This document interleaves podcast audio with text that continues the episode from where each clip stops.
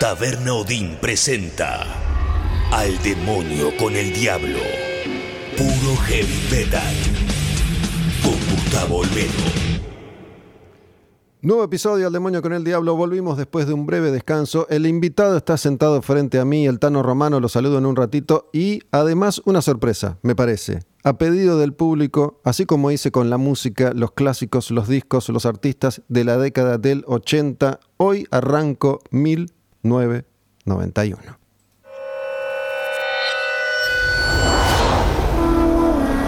Tu nombre es tu reino. Tu voluntad será. Líbranos del mal. Sálvame, oh Dios. Poderosos se han alzado contra mí. Gloria al Padre, al Hijo y al Espíritu Santo. Como fue en el principio y siempre será. Amén. Salva a quienes depositan su confianza en mí. Dios mío, sé para ellos una torre fortificada frente al enemigo. Que el enemigo no tenga poder para dañarlos. Que el Señor esté con ustedes y también con nosotros. Oremos, oh Dios sagrado, Padre Todopoderoso. Eterno Padre de nuestro Señor Jesucristo. Él quien envió a su único Hijo para aplastar al mentiroso. Pediré tu ayuda para alejarnos de su ruina y de las garras del demonio.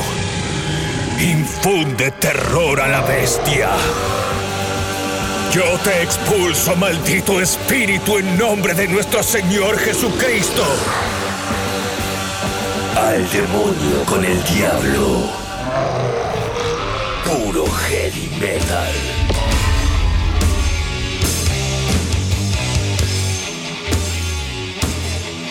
Bueno, les contaba recién, está el Tano Romano. Tano, ¿cómo andás, querido? Bien, bien. ¿Todo ¿Qué bien? tal? Buenas tardes. Tano Romano, guitarrista, prócer del heavy nacional, Cerbero, Hermética, Malón, Visceral, La H, Tano Romano. ¿Me estoy olvidando de algo? ¿Tenés, ¿Tuviste alguna otra banda? No te digo antes de Hermética. Después de Hermética hubo otro grupo que no mencioné recién. Eh, no, Visceral nombraste. Sí. De razones conscientes. Hay razones conscientes. Viste, siempre, siempre queda algo ahí en el tintero. ¿Cómo andas, Tano? ¿Bien? Bien, bien, todo bien. ¿Viste películas de terror en tu vida? Para sí, mí, vi algunas, pero no, no, no soy de ver muchas para mí te dan miedo. Igual la intro esta me sentí en la época de Cerbero, te digo. me imaginé a Willy ahí cantando los temas de Cerbero en vivo. Justamente por eso te pregunté, hacía bastante que no escuchaba la, la apertura de, de este programa de Al Demonio con el Diablo y es parte del exorcismo de la película El Exorcista. Es el discurso que da el cura cuando intenta exorcizar a la chica que está poseída. ¿La viste El Exorcista? Sí, sí. No sé, yo mientras escuchaba eso me imaginé, hace poquito estuve recordando así en una charla con amigos de la época de Cerbero, cuando tocamos una vez en Excursionista, que era black metal en esa época. Viste que la, la foto que, te, que pueden ver de Cerbero son una fábrica de, de ataúdes que estaba cerca de casa. Y ese día hicimos toda una obra de teatro en el show, donde enjuiciaban una bruja, donde la destinaban a morir en la hoguera y todo un... ¿Llegaron a quemar algo? Sí, armamos con, un- con unas chapas y unas canaletas porque claro, tenía que haber fuego, ¿viste? En esa época había que inventar todo como sea y le metimos alcohol de quemar y cuando pegaba un grito a la bruja, el verdugo, uno que estaba con una capucha negra, con una antorcha, prendía fuego y, y ahí arrancaba todo el show. ¿Había, ¿Había bruja o solo se escuchaban sonidos de brujería? No, había una bruja que, que la, estaba atada en la hoguera bajo la tarima de batería que medía como 3 metros de altura. No la quemaron, ¿no? No, no, no. Por suerte no se quemó nadie, pero Me, me pregunto cuáles serían las normas de seguridad entonces. Ninguna. ninguna. Tratar de no morir. Sí, la verdad que ninguna. No, no, no. Hasta mucho tiempo después seguimos sin normas de seguridad. Inclusive cuando arrancamos con Hermética, en toda esa etapa, íbamos a tocar y, y la cosa era subirse al escenario y, y tocar. No, no le dábamos tanta bolilla a eso. ¿Tuviste algún accidente sobre el escenario alguna vez? No, por suerte no. No, ninguno de nosotros. ¿No te caíste, no te golpeaste, no te electrocutaste? No, no. No, sí, cuando tocábamos en cemento era tocar, te tocabas con el cantante y te pegaba una patada así porque ¿Por la humedad que había? por la humedad, por las masas, viste que antes en esa época cuando ponías tu cabezal que ya estaba rebaqueteado de válvulas y casi todos los equipos hacían un ruido a masa. Entonces, ¿qué hacíamos? Yo en mi caso, un cablecito pelado que siempre llevaba a todos lados como de 10 metros más, en la perilla donde encendía, que era de metal, enroscaba el cablecito pelado y la otra punta buscando un caño, una canilla cerca de ahí, y ahí le poníamos y ahí dejaba hacer ruido.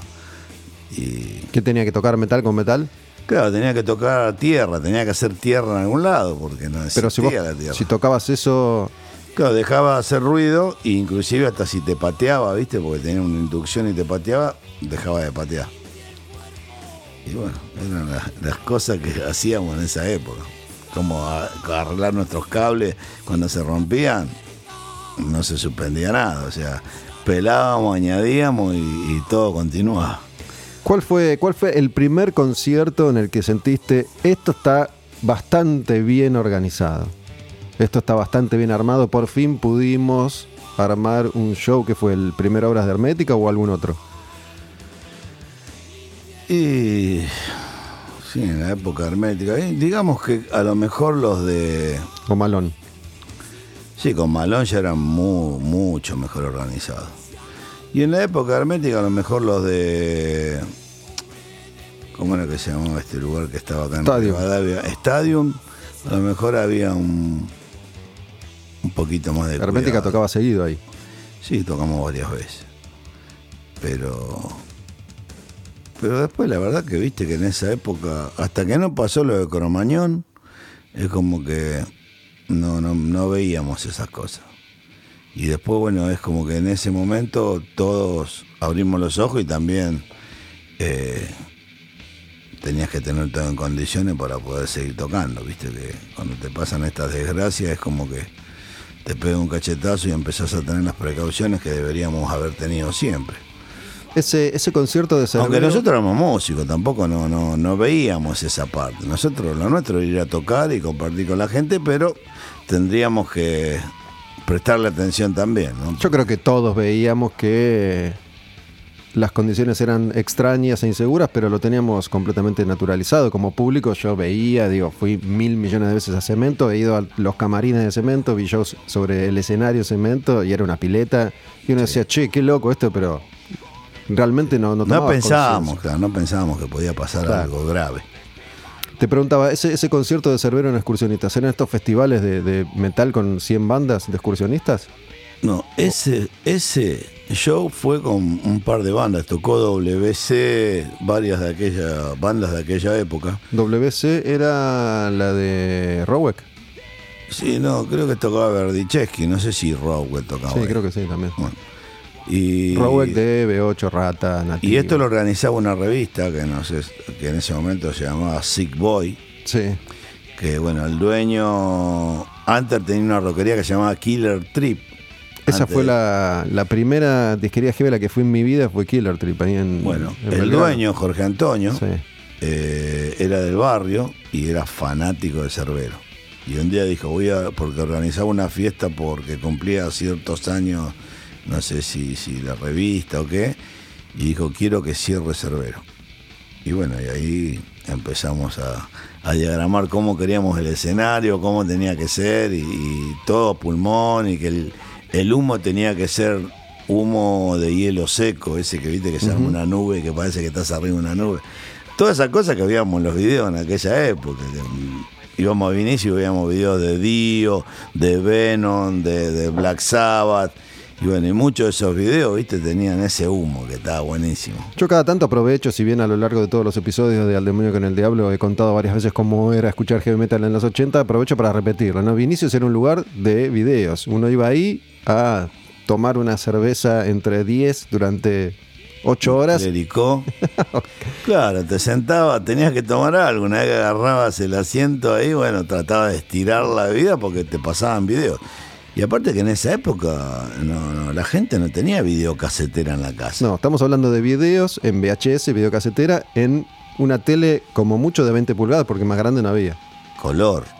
Sí. También, ¿no? Porque antes, no mucho antes de esa época eh, no había televisor color. Y, ¿Te acordás en, qué año tuviste tu primera tele, tele a color? Y no, yo la tuve tarde, porque en el 78 empezaron a aparecer los primeros televisores por el Mundial, y pero no, yo la tuve mucho tiempo después. Pero bueno, algunos amigos tenían, íbamos a la casa y, era rarísimo ver. Nosotros que teníamos el televisores blanco y negro, valvulares, que encima en el barrio la tensión en ese momento, viste, era todos consumían mucho y cuando llegaba la noche el televisor se te veía la mitad, ¿viste? Negro arriba y negro abajo porque faltaba tensión. Entonces todos teníamos ahí arriba el elevador de tensión. Le dabas un puntito más y se agrandaba la pantalla. Pero todo blanco y negro.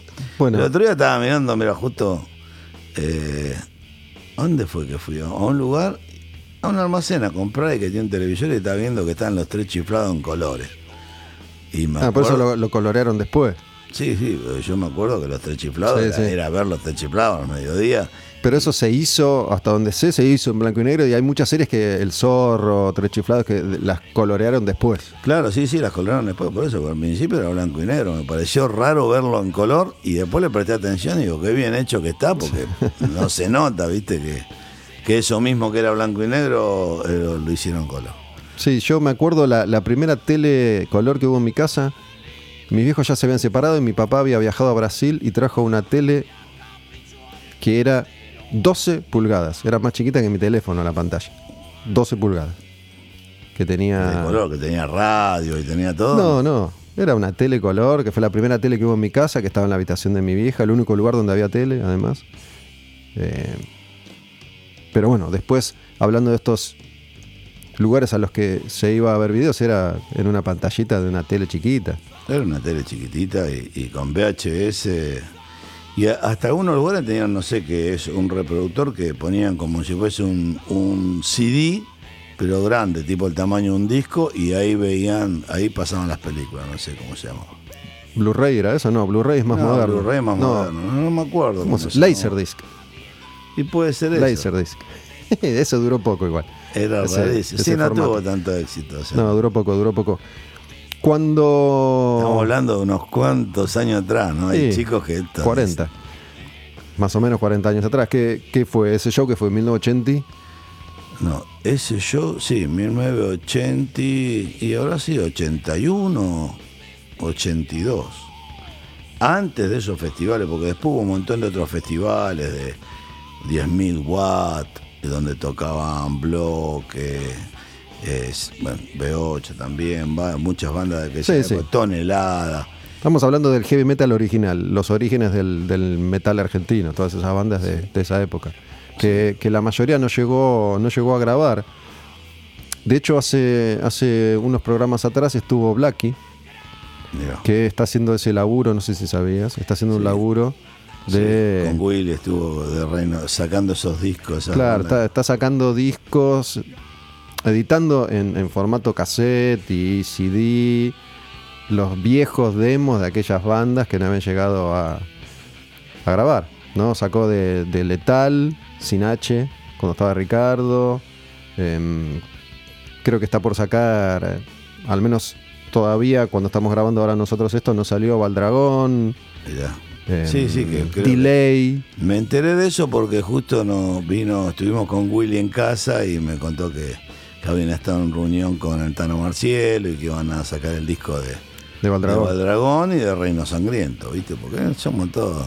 El Tano Marcielo tocó en Reino Sangriento, somos de allá en el oeste, hemos tocado juntos muchos de los músicos. Bueno, Beto Seriotti que tocaba con ellos, con Valdragón tocó en Cerbero. Sí, yo siempre digo lo mismo, pero creo que el, árbol genealógico del heavy metal argentino se construye con 15 tipos. Digo, desde, desde los inicios hasta los noventa y pico. Sí, no sé cuántos, pero éramos pocas bandas, pero digo, entre, con muchas ganas. Entre vos, Ricardo, Samarvide, Rowek, Beto, el Tano Marcielo. Sí. Tuvieron 32 bandas.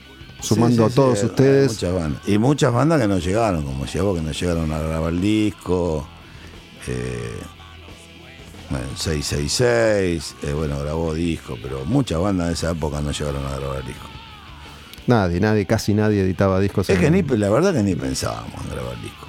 Porque queríamos tocar y queríamos subirnos a un escenario y no, pensábamos que era muy.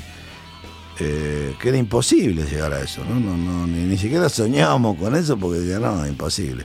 Hasta que B8 y un par de bandas, B8, Bloque, un par de bandas grabaron disco, entonces ahí como que ya vimos que podía haber una posibilidad. Bueno, después Cerbero eh, ya dejamos de tocar y, y bueno, y quedó ahí.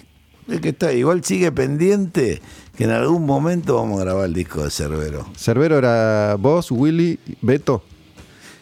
En un principio era Beto y después en la última etapa era Carlos Cuadrado. Tuvo Carlos también. Sí, y ya cantaba Willy, porque en un principio, cuando te digo esto excursionista, teníamos un cantante, todavía no cantaba Willy.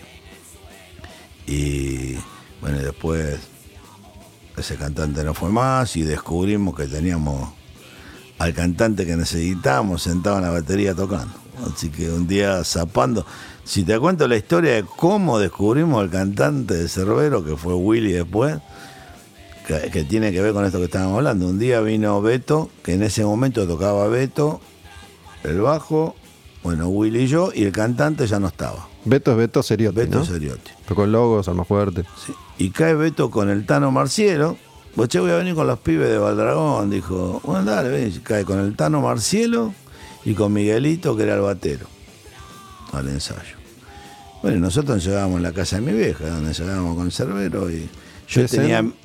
En Villa Insuperable, Loma al Mirador, Tablada. O sea que yo tenía mi equipo Ionic, que era un convito, pero tenía dos entradas. ¿Viste? Y para mí tenía dos entradas, era para dos instrumentos, ¿viste?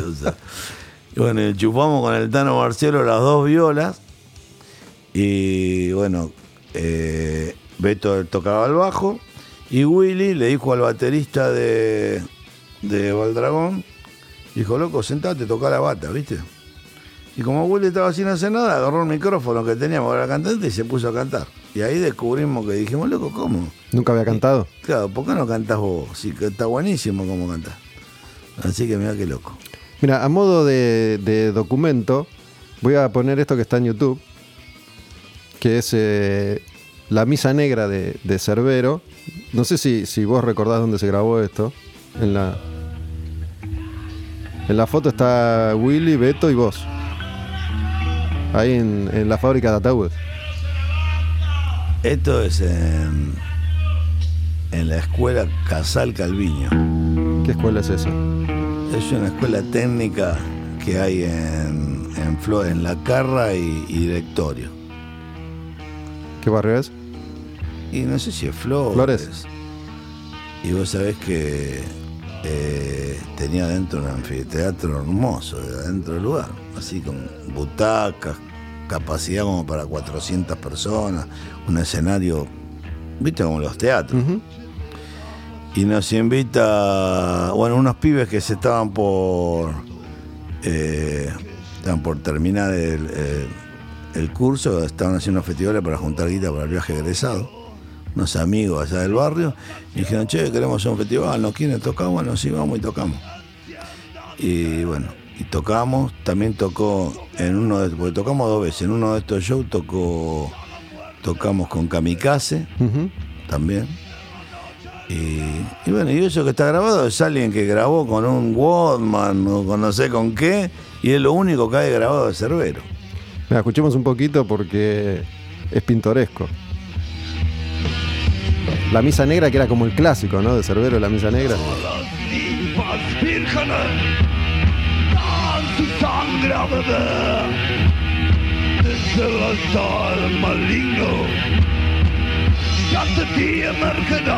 Las letras son de Willy. Sí.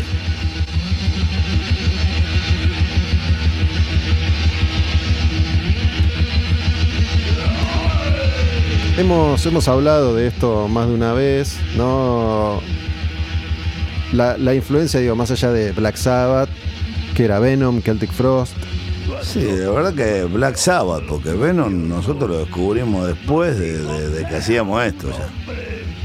Black Sabbath es, es- creo que es quien nos, llevó para este lado.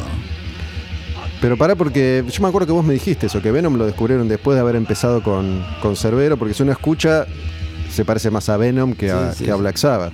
Sí, sí, lo escuchamos después y dijimos, bueno, esto... Pero digo, la, la crudeza de, de la voz de Willy salió, pintó ese día que vos dijiste y, y salió. que esa es también en la en esa época el cantante era el que se animaba a agarrar el micrófono, ¿viste? A mí no me da un micrófono y no puedo ni, ni- ni decir una palabra.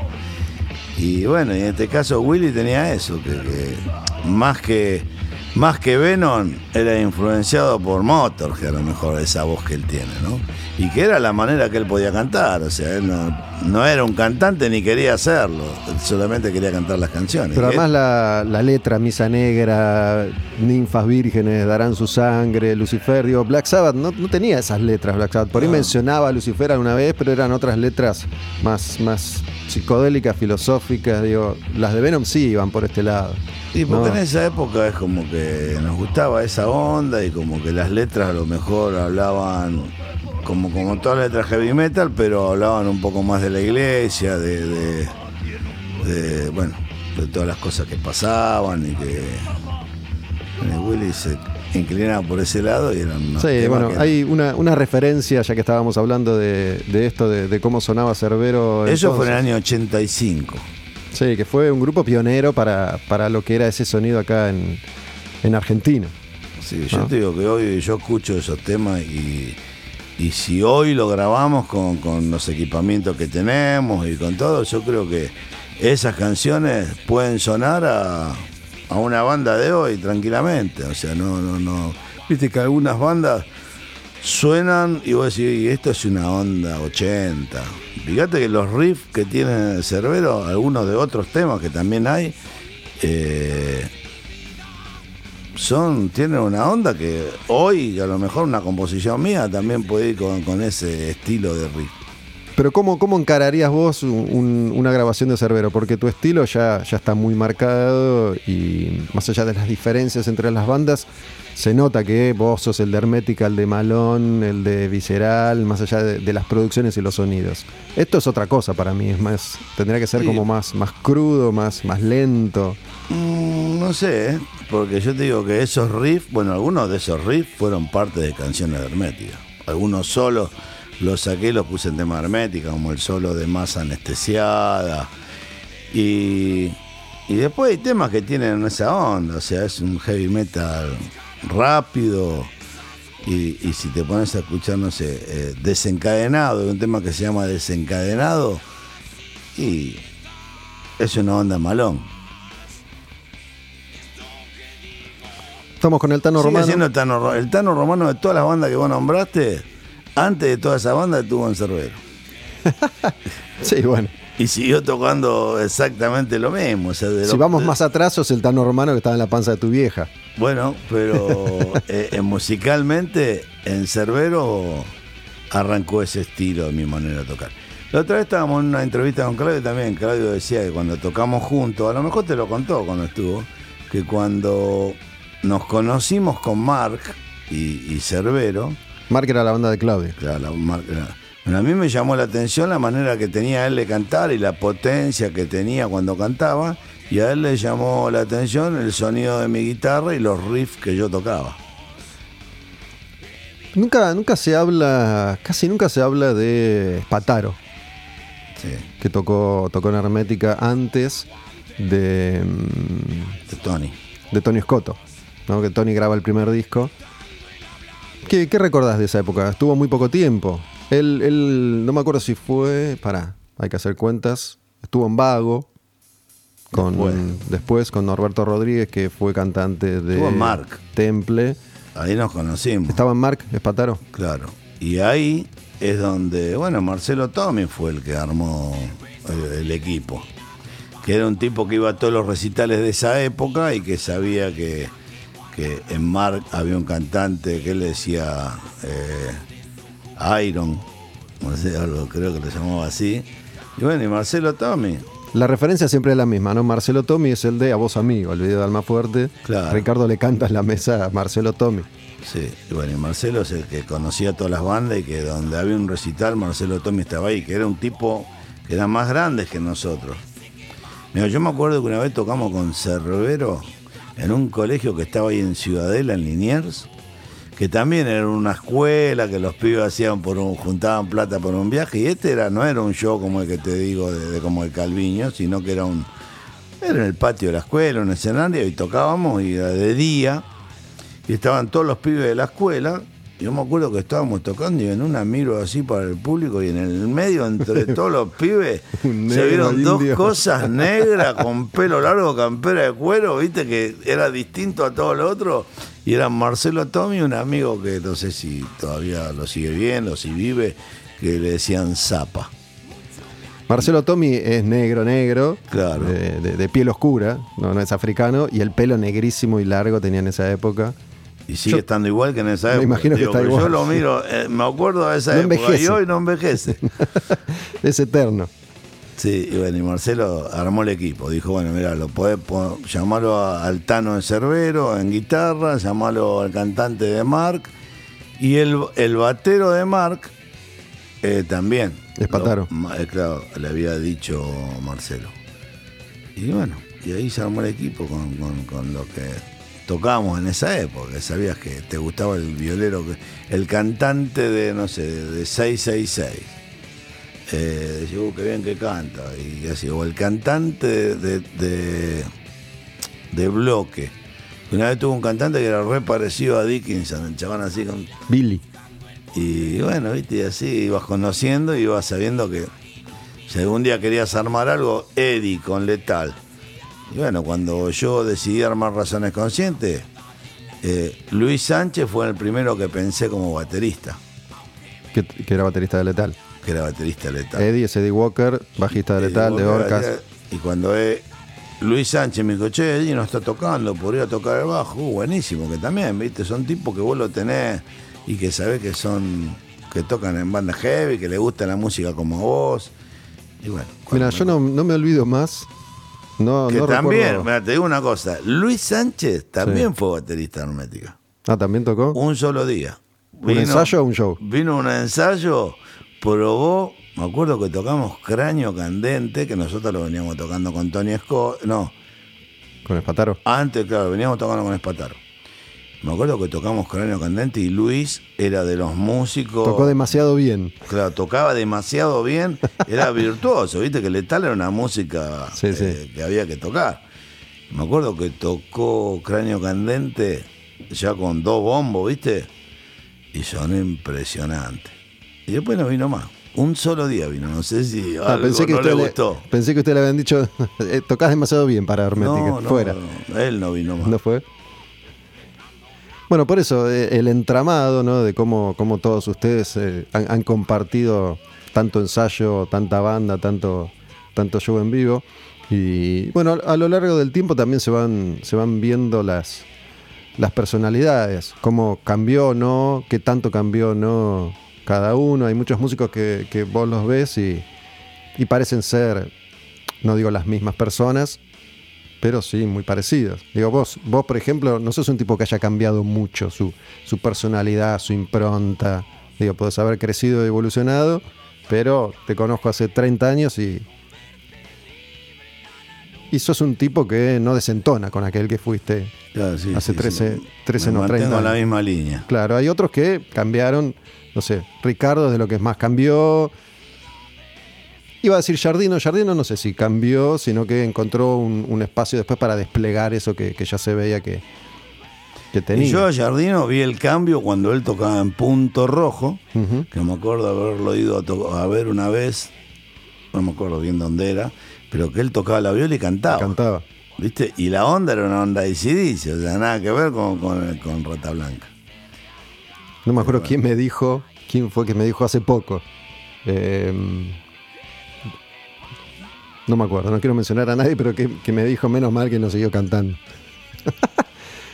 Eh, en esa Yo época, nunca lo en escuché esa época nos gustaba todo, la verdad que. Bueno, eso es cierto. Yo iba a ver bandas cuando era pendejo y descubría todos los días algo. Y la, la mirada no era crítica, uno iba a disfrutar, a conocer. A mí me gustaba todo. Todas las bandas que veía, todas me parecían buenas. Después uno va también, ¿no? Perfeccionando su, su oído y se va contaminando o influenciando por, por la escena, por la cultura, por lo que se dice. Eso, uno, iba, uno iba a disfrutar de ese momento, de encontrarte con. No éramos tantos, entonces nos encontrábamos todos en un show. Ibas a disfrutar ese momento, no ibas a hablar, a ver uno, este no toca bien, como hoy, viste que hoy van, muchos van a, no, este toca, no, o no, este no, uh, no. No, en esa época disfrutábamos y vivíamos esto. Te iba a decir, no me acuerdo dónde fue, que hace, hace muchos años ya que, que lo vi a Eddie Walker tocar y me, me- llamó la atención porque tenía un bajo, el suyo, no sé si seguirá teniendo o no el mismo bajo, pero en una funda que ni siquiera era una funda. Era una funda de guitarra criolla, ¿no? Eh, y que no, no me puedo acordar dónde fue, en qué momento, pero me llamó la atención porque, y me habían comentado como que estaba muerto, de guita. Y lo que pasa es que es así la vida del músico, viste, es difícil. Pero las personalidades influyen en eso. Hoy los que critican, critican, pero no tienen en cuenta esas cosas, ¿viste? Que la, la vida del músico lo que es, lo- todas las cosas que tenés que dejar de lado para equiparte, para, para dedicarle tiempo a esto, para hacer las cosas bien. Eso no lo ve nadie. Eso cuando vos Pero te va bien, ahí recién te ven y empiezan a hablar de vos. Cuando decís hoy te critican, ¿a qué te referís? ¿Quién te Y a critica? toda esa gente que habla pavada, ¿viste? Que hoy- ¿Pero dónde? Y No, te, no te veo en mucho. todas las redes. ¿Sos las de, redes de-. Sí, soy, soy de mirar. y- sos de Facebook? Facebook, Instagram, También. ¿viste? tenemos con Tano Romano, tenemos un Sí, Instagram y uno mira, y bueno, y salimos con estos shows del H también, y uno ve los comentarios, y viste, y hay gente que te tira, no te tira buena onda, te tira mala onda, y, y bueno, me pongo re loco. sigue- me te sigue enojando. de- Estoy esperando que, que la tecnología invente la manera de poder sacar la mano del Teletransportarse. y, agarrarlo del cuello, ¿viste?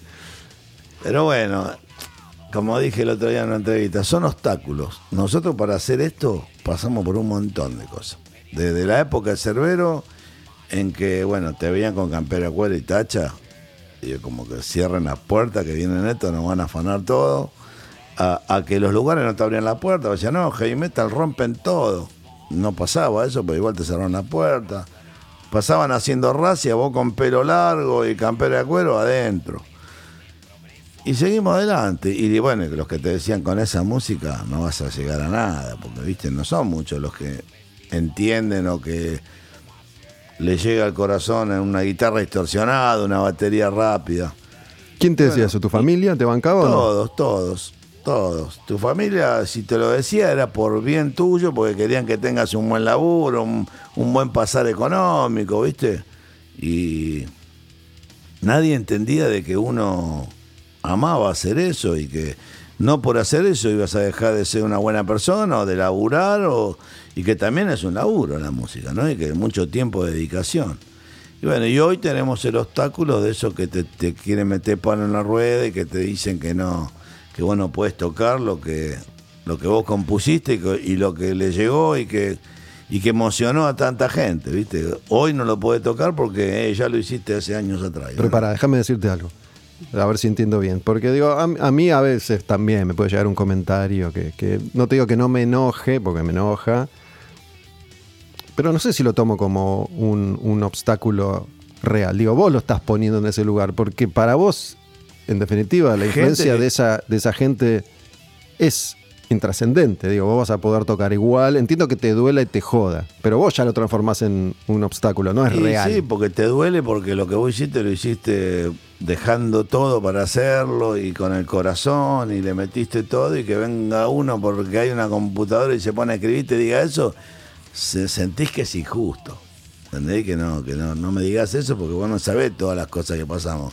Sentémonos un día y te cuento por todas las cosas que pasamos y te vas a dar cuenta que no, no, no fue nada fácil. Y que si hoy tenemos la suerte de tener casi 60 años y poder estar tocando esto, y no me digas que no lo puedo hacer, porque yo ya di todo lo que tenía que dar y, y déjame disfrutar de, de esto que amo. Y con toda esa historia que vos, que vos tenés encima, todavía te duele a ese punto. Sí. sí, porque siento que es injusto. Me podés decir no me gusta la música que vos haces. Bueno, listo, te lo acepto. Pero después hay cosas que dicen que... No, a mí, te, te digo, te, te comparto lo que me pasa a mí. A mí me enoja, pero digamos que de alguna manera, no, no me quiero poner en juez de la inteligencia humana, pero de alguna forma me da, me da como bronca cierta estupidez humana. Pero no me hace dudar de mí, ni de lo que hago, ni, ni considero que es un obstáculo. Digo, No, vos en algún momento sentís obstáculos como que te quieren, te meten piedra en la, rueda porque vos después que ves otros como ellos que no tienen nada que hacer, se enganchan, se sienten importantes. Porque las redes sociales dan para eso. A nosotros, a mí, yo lo uso para informar, comunicarme con la gente, que sepan lo que estamos haciendo, que sacamos un disco, que tenemos un show, que, que seguimos tocando. Y esa gente se siente importante hablando mal de lo que hacen los demás, porque después te pones a ver, ¿viste? Vos este chabón y te pone a investigar y te das cuenta que no, no encontrás una foto de una banda que le gusta y que bueno, a ver qué es lo que le gusta a este chabón. que- Por eso, por eso te digo, la, la importancia en realidad se la estás dando vos. Y sí, porque igual, porque es como que Te entiendo me igual, gustaría que me gustaría que, que- eh, con algunos he charlado y terminamos bien y que y terminamos reconociendo y hasta me pidieron disculpas. Obviamente hay, hay muchas, muchas circunstancias que a veces te ponen frente a alguien o por ahí estás en un show y uno te grita y vos lo identificás y lo encarás y te termina pidiendo disculpas porque una cosa es estar escondido en, en el teléfono, en la computadora, otra cosa es estar con el Tano Romano cara a cara y ahí Nunca, nunca nadie de cara a Claro. cara me dijo nada. no te van a decir nada y te van a pedir disculpas o te van a o por él mismo que te critica eh, haciéndose llamar el heavy garompero te pide una foto y un autógrafo. Igual, bueno, me molesta. Así como me como las uñas, me molesta también que, que- que me digan eso. Bueno, soy así. ¿Alguna vez te propusiste no comerte las uñas? ¿Lo ¿Vos sabés, intentaste? cuando empezó esta cuarentena, me crecieron las uñas en un momento. O sea que- y, y tenía, y hasta inclusive tocaba la viola, ¿viste? Y me, ¿Con las está uñas? buenísimo como suena con uñas, ¿viste? Pero yo tengo este problema, que no, no, no, no. Tengo esto. Pero te- te- Es como el cigarrillo, ¿viste? O sea, no lo puedo largar esto. Largué el cigarrillo, pero esto no lo puedo largar. Me, me decís eso y deduzco que te relajó la cuarentena, entonces como para no comerte las uñas. Sí, no, me relajó o a lo mejor, viste, tuve todos los cuidados para no llevarme la mano ni siquiera a la boca para, para Ah. tratar de zafar de, de esta Ah, ok. porquería. Tenía, tenías miedo de, de auto de auto Claro, contagiarte. que todo lo que se comentaba, pero bueno, ahora después, y es como todo, viste, cuando le, le- le- picoteé un poquitito y otro poquitito, ya, ahora Ya volví a la normalidad. es como que me, me, me relajo, viste, o sea, no sé, se me van los nervios. Che, mm, ¿escuchamos una canción y después seguimos conversando? Dale. ¿Eh? ¿Qué, qué querés que escuchemos? ¿Qué tenés ganas de escuchar? Tano, Malón, Eh. Hermética, Visceral. Mm, visceral.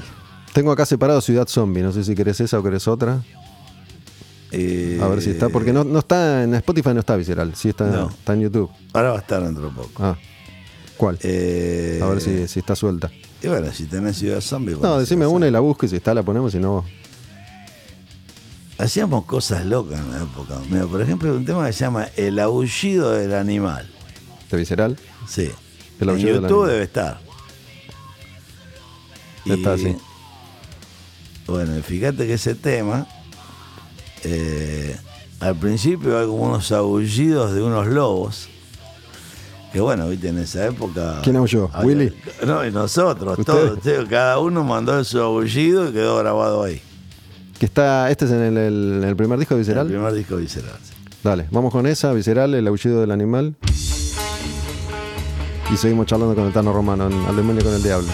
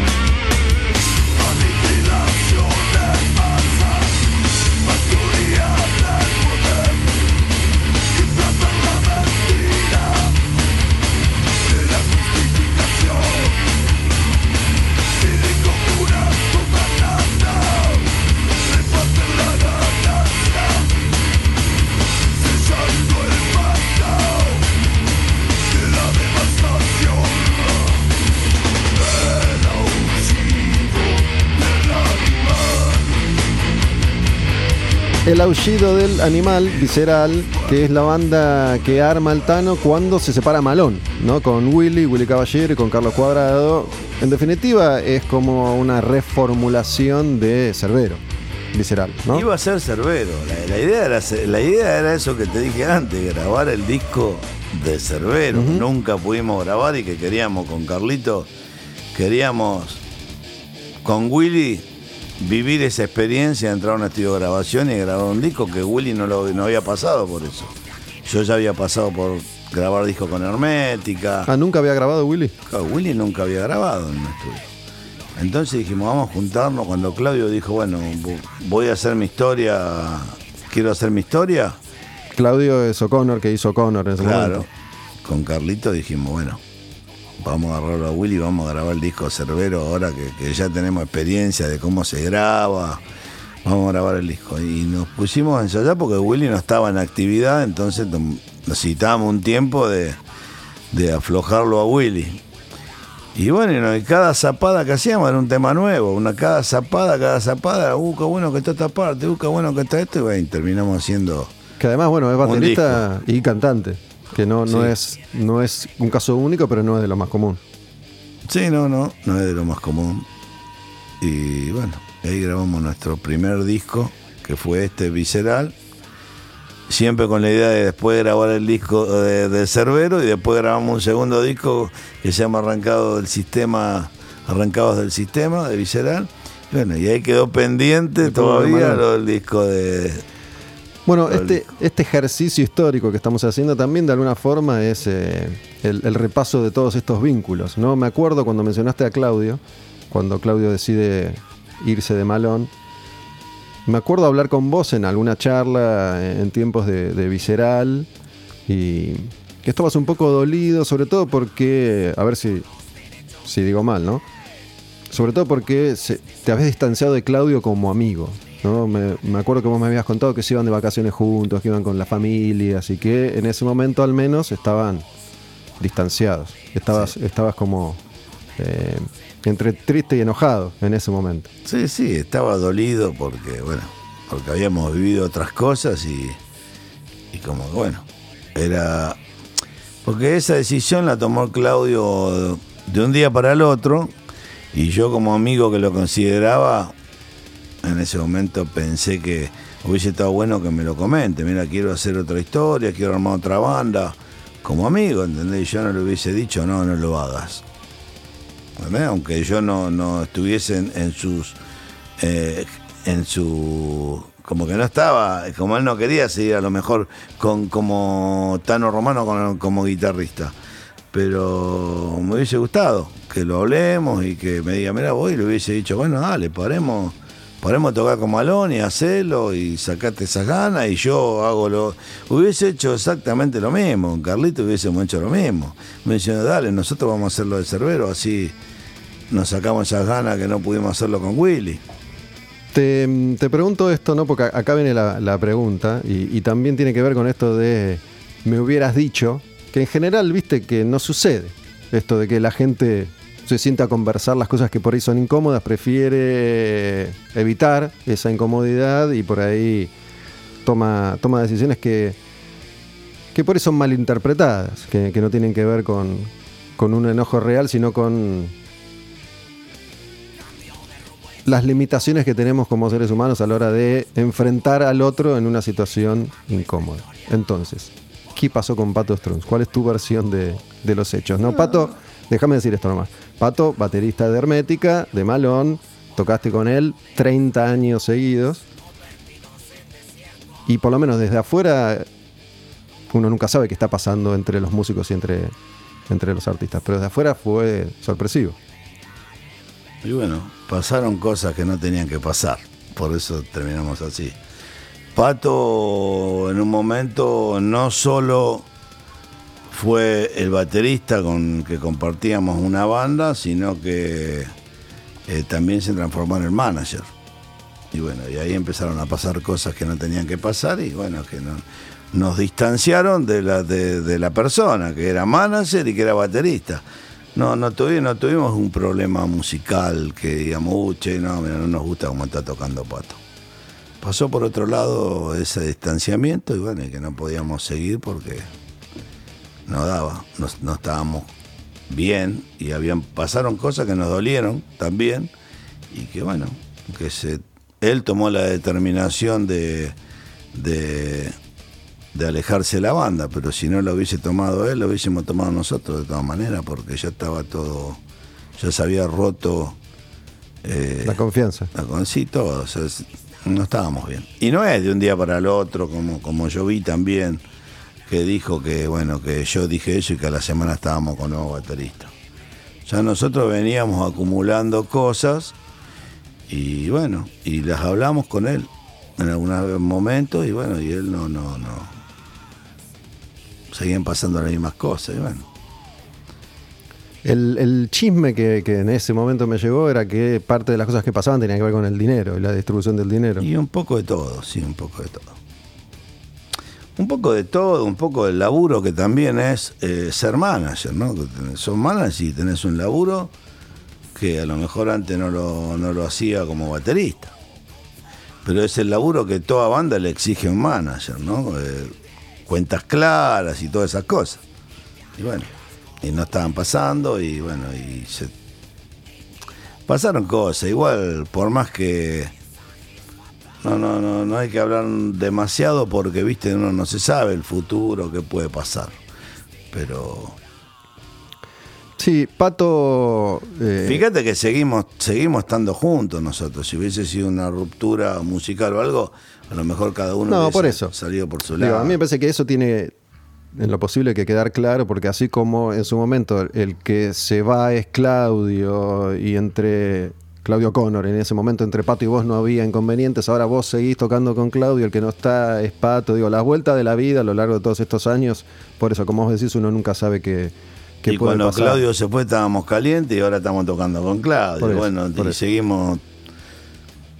En este momento estamos de esta manera y bueno. Yo si vos me lo- decís hoy, yo quiero seguir así como estamos. Ya, ya vamos a hablar de cómo, cómo está hoy la, la banda. Eh, pero bueno, quería preguntarte esto. Hace poco estuvo Claudio, le pregunté lo mismo. Él me dio una respuesta parecida pero diferente. Eh, como que lo que me dijo Claudio es que de, de pronto tenían. la nota está grabada en un episodio reciente de, Al Demonio con el Diablo. Que, que tenían un grupo de WhatsApp y que de pronto Claudio empezó, Pato, Struns, Claudio Struns empezó a no participar y como que desapareció y que un día se fue. Este, no, me, no me habló de esas otras diferencias y yo no le pregunté directamente eh, sobre las diferencias de, de guita, pero bueno, debe ser un cúmulo de estas cosas que, que pasan entre los seres humanos. Sí. El baterista nuevo, Ya lo conocíamos hace mucho tiempo, fue parte de Malón, fue asistente de Malón, es su nombre es. Javier Rubio. Ya en aquella época era baterista de una banda que se llamaba Trepanador. Era una banda de trash también, así hoy hablamos de Letal, una banda que hacían un trash retorcido, rebuscado y complicado. Y es un excelente músico, y bueno, y cuando él estuvo de, asistente de Pato, eh, en un momento, bueno, nos dimos cuenta que tocábamos en las pruebas de sonido las canciones de Justicia o Resistencia y él las sabía tocar a la perfección. Creo que ni a Pato le salían todavía y a él sí ya. Y bueno, sabíamos que él es un músico, un excelente músico y, y bueno, y como, como dijimos antes, al no tener baterista y manager, bueno, el primero que apareció fue Andrés Viñolo, que Claudio nos habló de Andrés, que lo conocía, que es nuestro manager. O sea, Andrés es un veterano de la escena. veterano de- de- laburó con muchísimos artistas. Sí. Lo conocemos hace muchos años. dedicado a ese trabajo de manager. Y, y bueno, y de la mano de Andrés vino Javier, porque en algún, muchas producciones y en muchos shows Javier eh, estuvo haciendo su laburo, porque no solo toca la batería, sino también hace eh, drum doctor en los estudios, viste, cuando tenés que grabar una batería, el baita. Él no era asistente de, de ustedes. En este último momento no. No. No, no.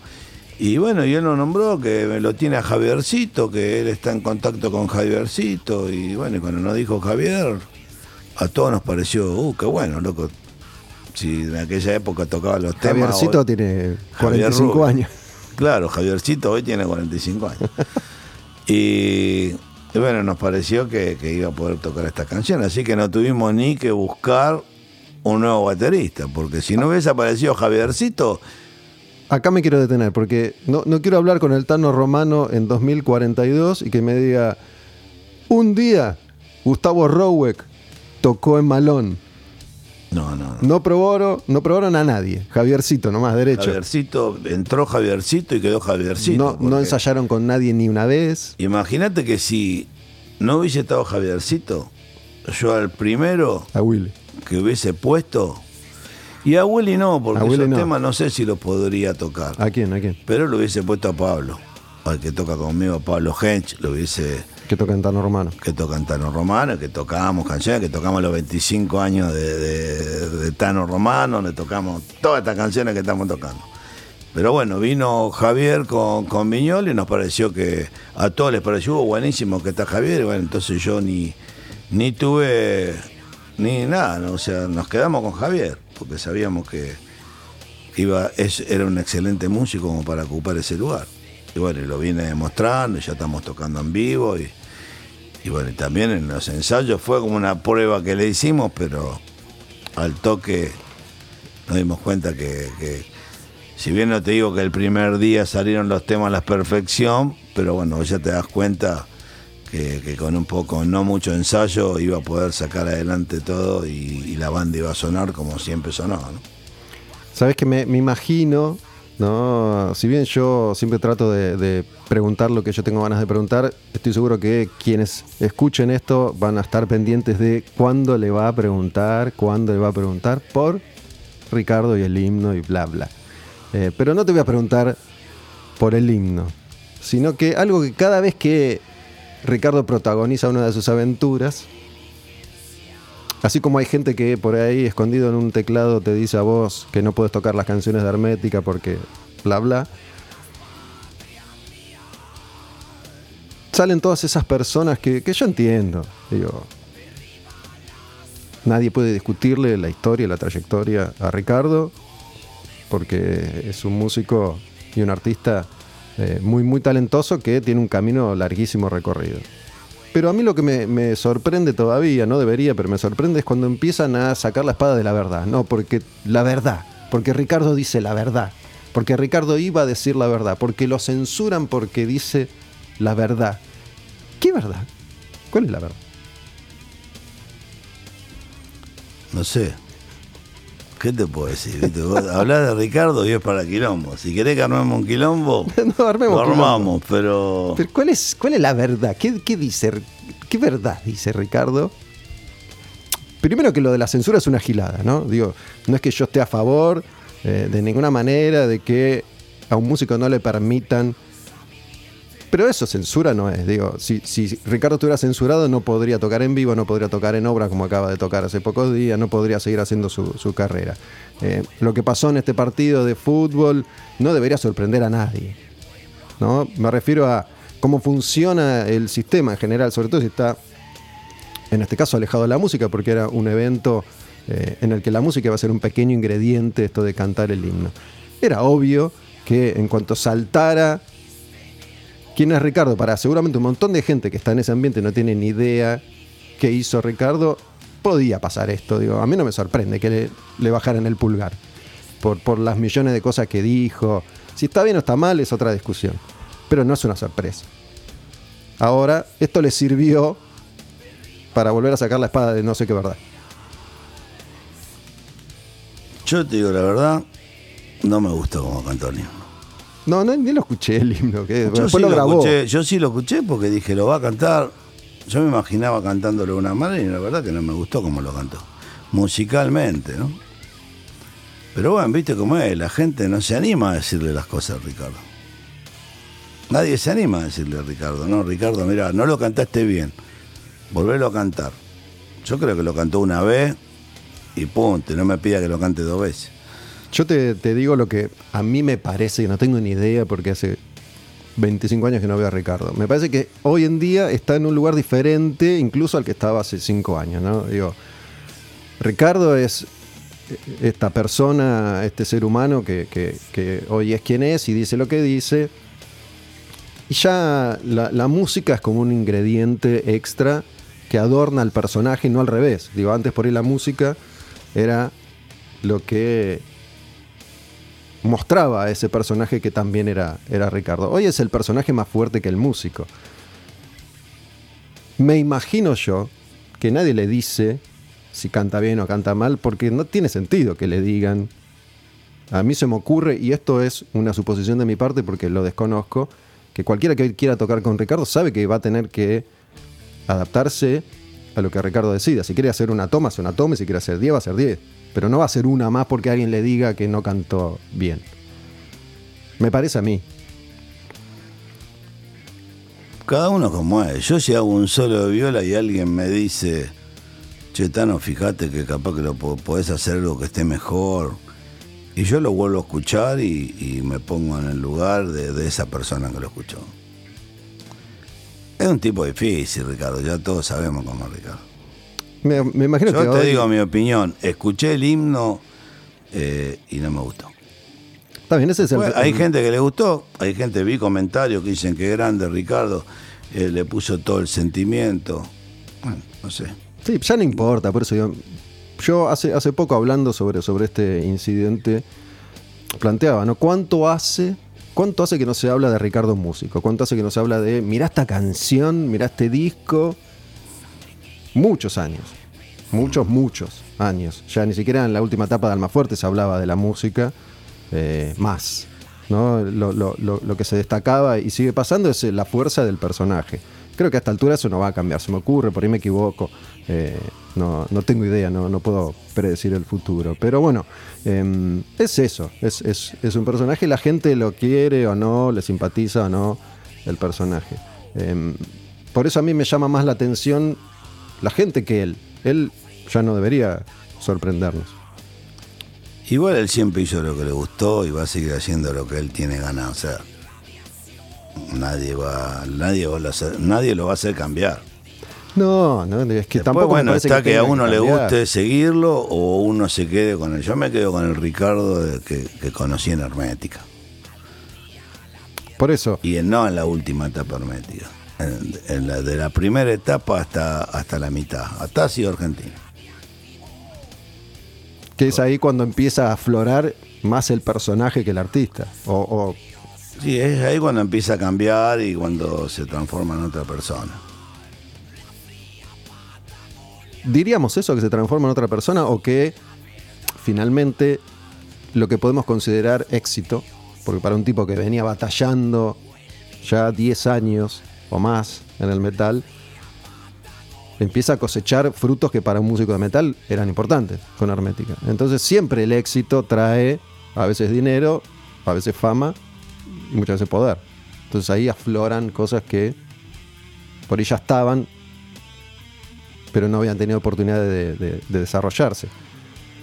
Es difícil hablar Ricardo, ¿viste? Y, Hay veces pasan esa cosa. Yo te digo, a mí. Yo no me siento. Yo siento que, como decías vos antes, soy el mismo tipo. Y muchos pibes me vinieron a decir, Tano, vos, tu riff. Y que yo, la verdad, que no, no me creo nada eso. Yo toco lo que puedo, disfruto. Me pone contento que haya mucha gente que disfrute y que sienta lo mismo que yo siento. Pero si yo me creería que soy, no sé, si me, me subiera arriba del caballo y, y a lo mejor hubiese- ah, no me guste, bueno, cada uno es como es, yo qué sé, cada uno es como es. Ricardo es así y bueno, si es feliz así y hace feliz a tanta gente, y bueno, bienvenido. Sí, eso. Yo, a mí no. No, está bien. Eso, eso es cierto. Sí, digo, mientras la gente sea feliz, este, que haga lo que se le da la gana. También, para, para cerrar el tema de Ricardo, eh, hace, hace unos meses, no me acuerdo cuánto, habíamos charlado sobre, creo que... Mañana va a salir hablando algo o va a decir algo, ¿viste? Porque cada vez que uno dice No, algo, después el va, otro no sé. día. Yo ya no tengo ningún... Una vez dije que en, en joda, así como que me iba a subir un escenario de Cosquín Rock y al otro día se ve que le dieron manija o algo y salió hablando de que vos te subís al escenario y te vamos a sacar patada, ¿viste? Entonces. ¿Alguna vez te sacó patada de algún lado, Ricardo? a nadie sacó patada de ningún lado, a nadie. Viste, vos ves a Ricardo una personalidad fuerte y yo, uy, loco, nunca. Es, es, personaje. Para que me perdí, ¿qué iba a decir? Ah, hablamos nosotros de, creo que de ácido argentino, ¿no? Porque yo en la primera etapa de, este proyecto Al Demonio con el Diablo hablaba con músicos eh, haciendo hincapié en, en, un disco en particular. No sé si vos te acordás de esto, ahora un año más o menos. Em, creo que era por, por ácido argentino. Eh, pero no importa, lo que quiero decir es que recuerdo muchas otras charlas que hemos tenido y, en, esas charlas vos siempre decías que te, apenaba un poco esta circunstancia antes de que ustedes estuvieran funcionando como la H, tocando esas canciones. ¿no? Vos ahora te das el gusto de tocarlas, esas canciones, cuando no las estabas tocando de esa manera. Por ahí tocabas en tus shows algunas canciones, eh, pero no, no como la H, que es un concierto con todas canciones de, Hermética. Pero bueno, como apenado por no tener la posibilidad de volver a tocar esas canciones, incluso con, con Ricardo. Eh, hablando con Pato Struns, que esto se lo dije a Claudio también, digo, no hace mucho hablé con Pato. Pato estuvo en este espacio para unos meses también. Em, y de hecho le dije a Claudio que no, me pareció percibir en, su relato ningún tipo de inconveniente en, la banda. Al poco tiempo no estaba más en el grupo. Pero bueno, él creo que también ahí fue como más tajante a la hora de que me imagino que vos vas a decir lo mismo, no sé, pero digo, es esa fantasía de volver ya en algún momento a compartir un escenario, me parece que artísticamente sería difícil.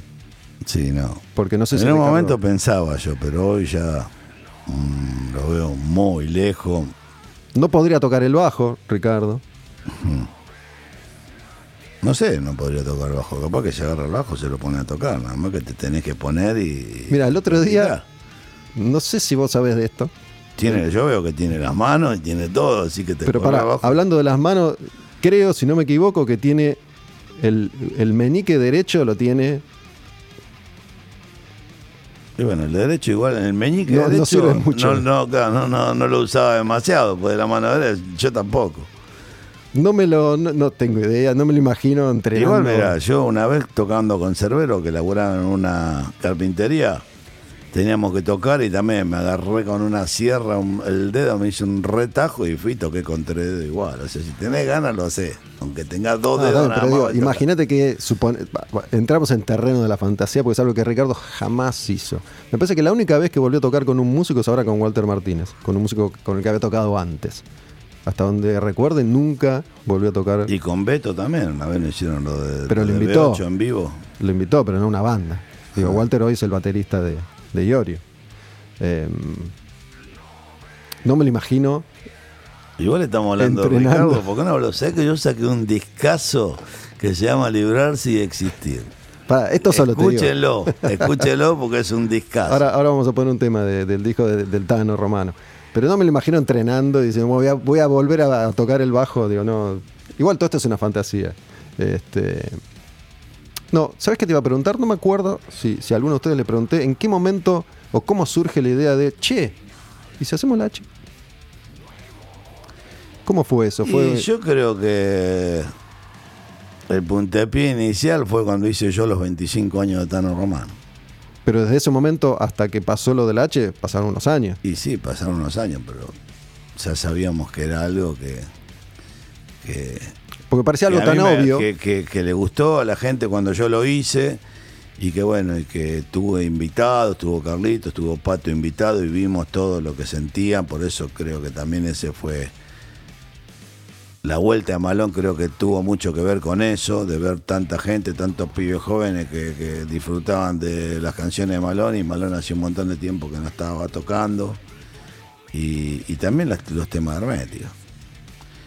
Y bueno, si, yo siendo uno solo de Hermética había armado todo ese quilombo y la gente lo había disfrutado de esa manera, siendo tres integrantes Hermética, Era Que el, el primer show ese lo can- cantó Walter Mesa, ¿no? en los 25 años. Claro, Walter fue el cantante, digamos, titular de Y la había noche, invitados. pero hubo un montón de invitados, sí. Y Pero bueno, esto de, de la H, digo, no sé, en un momento alguien dijo, Eureka, pongámosle la H, o apareció una idea y fue desarrollándose. vamos a tocar los temas, vamos a hacer un show de, de- con todas canciones herméticas, porque nosotros también tocábamos Sí, con sí. Malón, como lo hace Ricardo también. Eh, tocás tema hermética porque son parte de tu historia. Y, y bueno, y vemos lo que pasa. Siempre vimos lo que pasaba cada vez que hace un tema hermético. O sea, se levanta hasta el que está en la barra eh, vendiendo birra, deja de vender birra para cantar los temas. Y bueno, se nos ocurrió que estaba bueno, que estaría bueno poder hacer un show con todas esas canciones y que la gente venga a escucharnos a nosotros tres tocando esos temas junto a Carlitos en el bajo. ¿Fue Obras el primer show? No, fueron cuatro Teatro Flores, Ah, sí, tenés razón. que pensábamos hacer uno y, terminamos haciendo cuatro, porque bueno, la gente increíble de la manera en que reaccionó cuando se enteraron de que íbamos a hacer eso. Y bueno, y ahí se abrieron un montón de puertas y, viste que cuando las cosas te van bien, te llaman de todos lados que quieren esto, vamos a Córdoba, vamos a Neuquén, vamos a Comodoro Rivadavia. Y, bueno, y empezamos a salir y veíamos que en cada show era una fiesta donde iban los veteranos que no habían visto alguna vez, con sus hijos, con sus sobrinos que le habían hecho escuchar los temas herméticos que también les gustaban y se sentían identificados con esas canciones. Y, y estaba bueno porque estábamos generando, seguimos generando algo bueno y algo que, que la gente disfruta y algo que nosotros también disfrutamos. Bueno, sabes que yo lo fui a ver hace un- unos dos, tres años, ya en Pinar de Rocha. No me acuerdo qué año fue porque esto, esto de, la cuarentena me, hizo perder un poco la noción del tiempo. Pero bueno, hará dos, tres años. Y mm, yo lo, asocio un poco a lo que pasa con Iron Maiden, ¿no? que es una banda que se, se- se mantiene vigente siempre, pero renueva público. No es que son los mismos veteranos que tienen 30, 40, 50, 60 años. Está esa gente, pero también permanentemente se suman pendejos de, de 12, 13, 14, 15. ¿Qué pasa con, con las canciones de Hermética también? ¿no? Que es muy, muy difícil lograr eso. Sí, y aparte que bueno, vos vas a ver Iron Maiden y sabés que vas a ver un espectáculo increíble. No, está bien, pero vos podés ir a ver a, qué sé yo, Deep Purple y hay algún pendejo, pero es más difícil. Vas a ver a The Who y decís, uh, mirá qué bien estos viejos. O a los. Incluso a los Stones, te digo. Pero la mayoría tiene 55 años de público. ¿no? Este, van, van los curiosos, pero el caso de Maiden hay una- un gran porcentaje de, de pendejos y de, de adolescentes, y en el caso de, de la H también. Y bueno, está bueno. Quiere decir que tenemos, vamos a seguir teniendo bastante laburo por, por un tiempo. Olvídate, vas a poder, vas a poder morir en el escenario, Tano, haciendo esas canciones. Bueno, buenísimo, porque la verdad que es. Eso sí, permitime decirte algo que la, la va a tener que cantar Claudio. No sé si con otro van a poder. Y bueno. Ay, en todo caso vas a morir en un escenario más chico. Claudio. Por el momento lo está cantando claro. Y bueno, y si eh, yo toco en escenario más chico también. Toco con Malón, toco con Lachi, toco con Tano Romano en el escenario más chico y también está bueno. Está bueno disfrutar. Estás disfrutando eso porque, de nuevo, ¿no? yo, yo es como que siempre hago referencia a, a todos los encuentros que tuvimos durante todos estos años. Eh, y así como te pasó con Visceral, creo que por ahí te pasó también con, con el Tano Romano, que de pronto hacías el show de los 25 años y explotaba y después la gente no, no se conecta de la misma forma con las canciones de Hermética que con las canciones de Tano Romano. Seamos honestos, no, no, Necesitan tiempo. no pasa lo mismo. Eh, no sé si va a pasar, digo, replicar eso es muy difícil. Estamos hablando de un caso excepcional. Eh, pero ahora que tenés como ese, ese sostén importante que es la H, por ahí te permite disfrutar esto de otra manera, sin la presión de tener que cortar tickets o, que la gente te quiera mucho, ¿no? Igual siempre yo disfruté eso, ¿no? Si el día que deje de disfrutar eso, no creo que lo siga haciendo. De, de tocar y disfrutar la música y de que ya en los ensayos, yo sigo ensayando a full con la H, con Malón, con Tano Romano. y disfruto de que de eso que escucho, de que cada uno está tocando bien lo suyo y que la canción suena bárbara. Y después cuando salís a tocar en vivo y, y ves que pasa lo mismo y bueno, y los comentarios de la gente buena onda que lees que... Que, siempre dicen, son, "Che, son estuvo mucho más bueno". que lo mala onda, pero Sí. uno se queda con el mala onda, ¿no? Y uno quiere convencer al mala onda también, ¿viste? Porque decís, loco, pero no escuchaste bien, flaco, vení, escuchalo. Escuchalo porque hay algo que no escuchaste. Y bueno, yo sigo disfrutando, la verdad que sigo disfrutando. Con increíble los músicos de Tano Romano. eh, también hoy tengo la suerte de tocar, bueno, tenemos nuevos integrantes también. Son nuevas etapas en las dos bandas, porque en Tano Romano lo tenemos Javier eh, Novik en las voces y Emanuel Wisocki en el bajo junto a Pablo Hench en la batería, que ya hace mucho tiempo que estamos tocando. Bueno, y en Malón tenemos nuevo baterista que es Javier Rubio. Y yo disfruto y cuando yo veo que en el ensayo sale todo bien, y ya estoy contento y estoy tranquilo. Cuando, si veo que no sale todo bien en el ensayo, no estoy tranquilo. Eh, inclusive hasta no saldría ni a tocar. ¿Dónde, ¿Dónde te parece que queda parado Malón hoy en día? ¿no? Porque est- esta puerta que se abrió, que es la H, entrecierra un poco la de, la de Malón, ¿no? Sí, no sé si de cierra porque los comentarios, la gente está esperando un disco nuevo Malón y es lo que estamos haciendo. Ya tenemos siete temas, nos faltan tres temas más. Primicia, creo que antes de fin de año ya vamos a entrar a grabar las baterías. Que tenemos el estudio reservado, ya tenemos todo, todo. ¿Con, con quién van, a laburar? ¿Ya sabes? ¿Con Javi Casas o no? No, No. no. No sabemos No todavía, saben. ¿verdad? No sabemos. No me querés decir igual, no importa. No, no, no, que no, te sabes. quiero decir, no, no, no sabemos bien con qué vamos a trabajar. Pero es como que también, viste, con este tiempo y, yo haber grabado mi disco de, de Tano Romano, es como que Javier Rubio es un músico que él se puede producir muy bien su batería y sabe el sonido que quiere y sabe cómo tiene que sonar su instrumento porque también se dedica a eso, ¿no? Hacer que las baterías suenen bien en los discos de todos. Así que imagínate que en su disco tenemos un productor de batería que es el mismo baterista. Y bueno, y con respecto a las guitarras y los bajos, nosotros también sabemos lo que queremos y si tantos años que venimos haciendo esto y, y a mucha, mucha gente se emociona con nuestras canciones, como que de alguna manera algo sabemos, Eh, o, o por lo menos lo que a nosotros nos parece que está bien, a mucha gente le gusta. Entonces, ¿para qué vamos a llamar a un productor que, que a lo mejor te hace hacer algo que no estás muy convencido y a lo mejor termina no siendo tan bueno como lo que vos pensabas? Eh, así que la gente está esperando y la idea es esa, salir con Malón, con un nuevo disco, con nuevas canciones en esta nueva etapa y bueno, y salir a, a Todavía, girar. Todavía no tocaron como Malón, ¿no? Con, Todavía no con Javier. tocamos como Malón. Lo presentamos a, Ma- a- a Javier en vivo con los shows de la H, pero como Malón todavía no, no lo presentamos.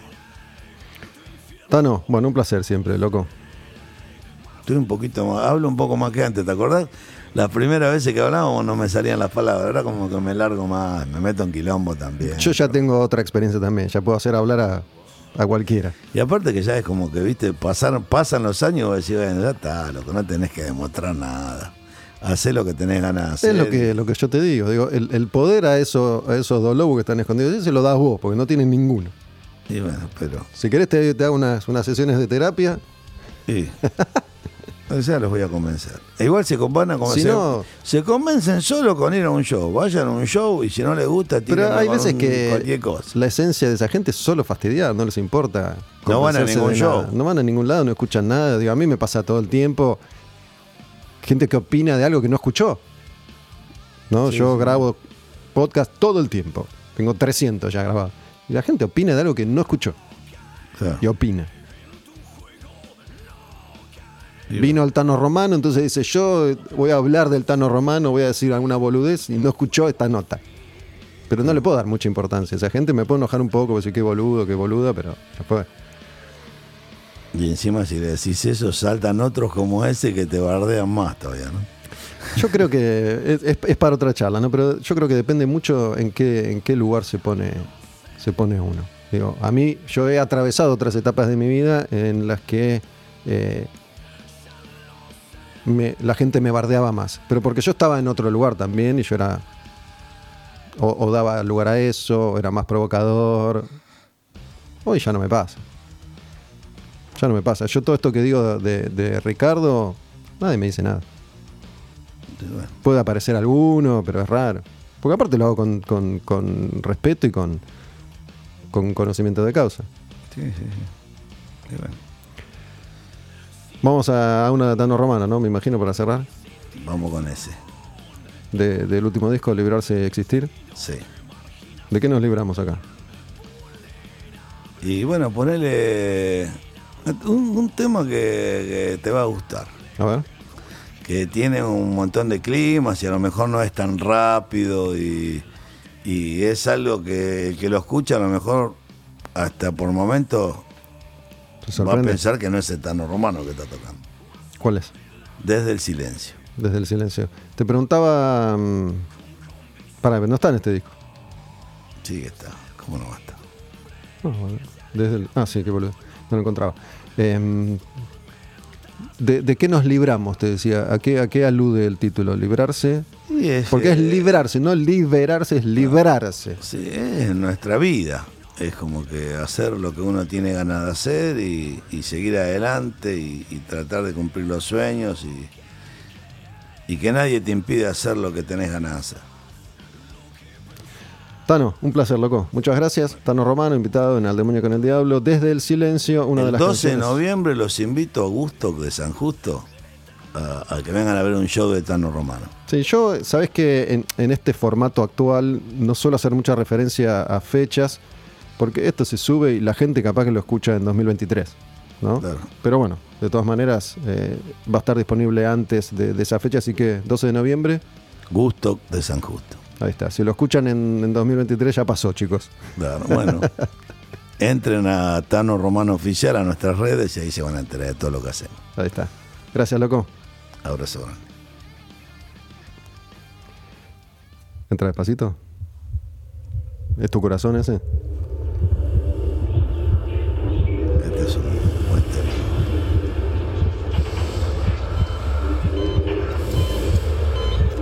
¿Infarto? ¿Infarto? No, al- en la línea de.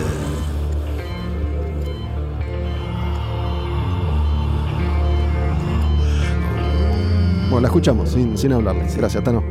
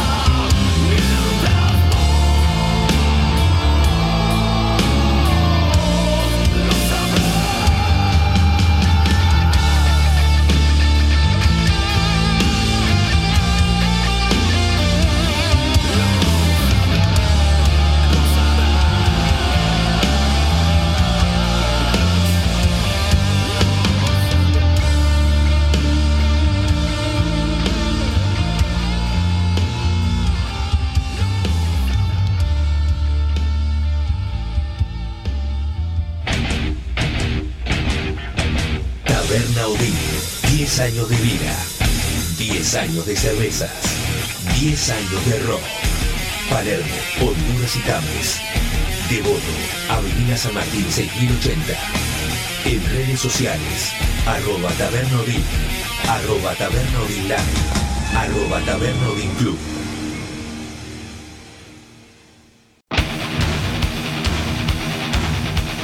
Seguimos en Al Demonio con el Diablo y a pedido del público, aunque ya no tanto, en este momento no me lo estaban pidiendo tanto, pero sí hace unos meses, cuando cerró ese repaso por la década del 80, ese ejercicio que hizo durante tanto tiempo en Al Demonio con el Diablo. Ir escuchando todas las canciones, todos los discos, todas las bandas, toda la historia del heavy metal clásico.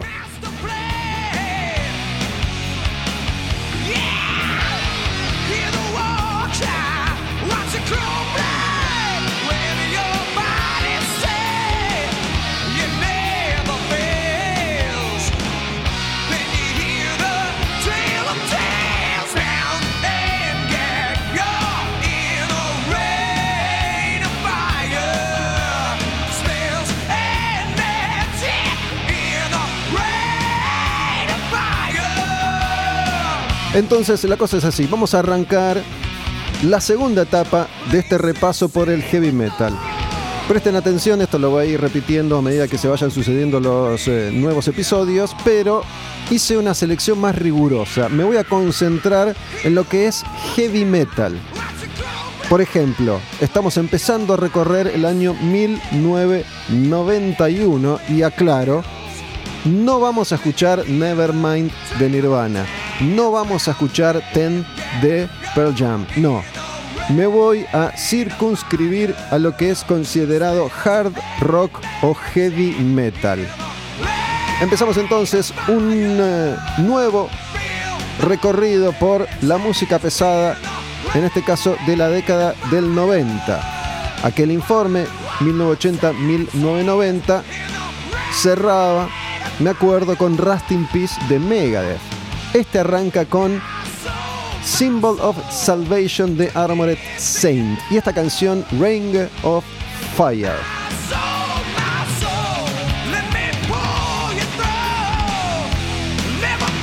Vamos a ir escuchando bandas por orden alfabético, así es más fácil de organizarme. Y Armored Saint es la banda en la que canta John Bush. Lo hace actualmente, lo hacía entonces. John Bush fue el reemplazante de Joey Belladonna en Anthrax a partir del disco Sound of the White Noise y durante mucho tiempo estuvo al frente de Anthrax hasta el regreso de Joey Belladonna. Y él vuelve a Armored Saint, su banda de siempre. Esta se llama Rain of Fire, es la primera canción de Symbol of Salvation. Arrancamos entonces un repaso por las canciones de la década del 90. 1991, hoy en Al Demonio con el Diablo, y esta segunda canción que se llama Last Train Home del disco Symbol of Salvation. Cuenta la leyenda que John Bush fue tanteado por Metallica muchos, muchos, muchos años atrás, 1982, James Hetfield no estaba seguro como vocalista de Metallica y encaran a John Bush y le dicen, che, ¿querés cantar en Metallica? Evidentemente, John Bush dijo que no. Ahora, visto la distancia, parece una locura, pero dos cosas. Número uno,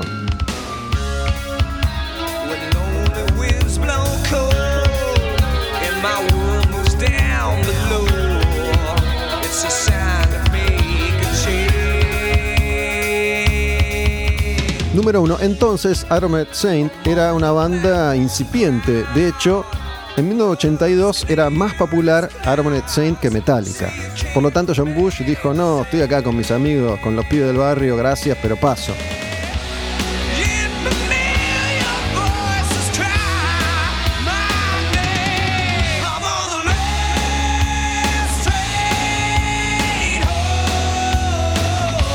Y número dos,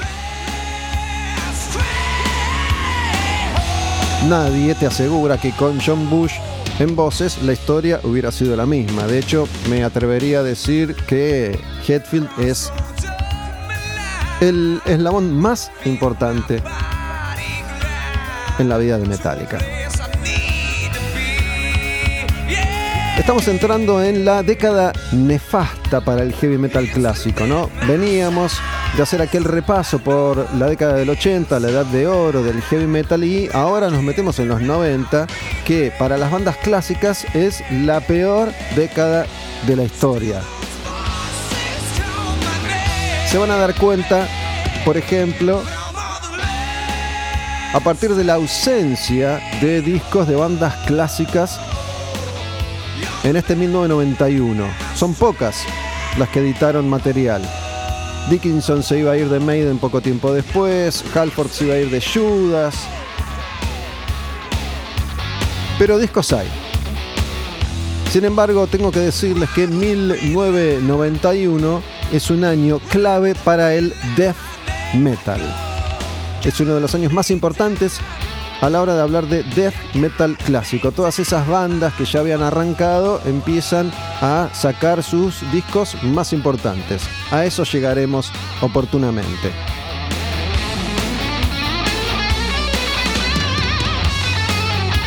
Arrancamos con Symbol of Salvation de Armored Saint. Las canciones que sonaron fueron Rain of Fire y esta Last Train Home. Y lo que vamos a hacer es interrumpir este solo de guitarra para meternos en la próxima banda, que es una banda de death metal clásico, justamente bien crudo, sucio y desprolijo.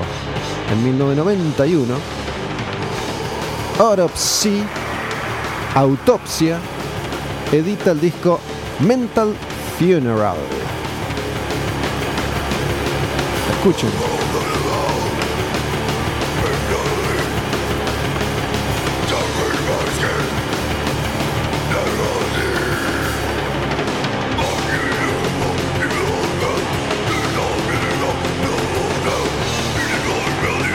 Hablamos de una de esas bandas pioneras a la hora de el gore. Esto de mucha sangre, tripas, muerte, decadencia, putrefacción. Esta canción se llama Twisted Mass of Burnt Decay. El metal extremo da un siguiente paso hacia la pudrición total. Esta es la previa al black metal que en este momento se estaba cocinando en Noruega. Y en un par de años iba a hacer su erupción.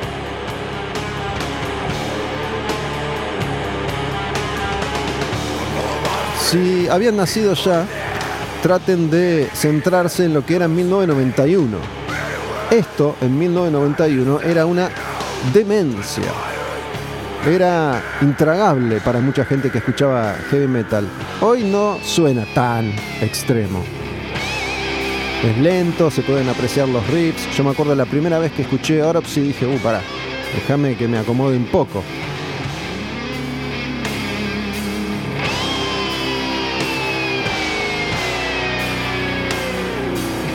Esta es una banda clásica, eterna banda de death metal de los Estados Unidos, un grupo que ya es leyenda y sigue siendo muy respetado y siguen estando en actividad.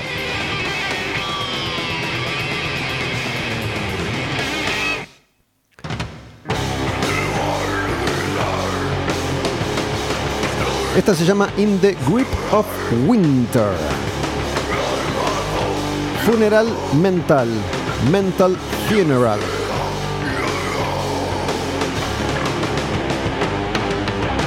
Si los 80 fueron la década de las canciones y la melodía, esta primera parte de los 90 se muestra como la década de lo extremo.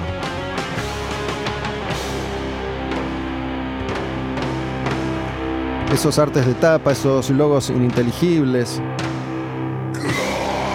las vísceras, la sangre, los cadáveres, todos dibujos, ¿no? Pero que eran impactantes en 1991.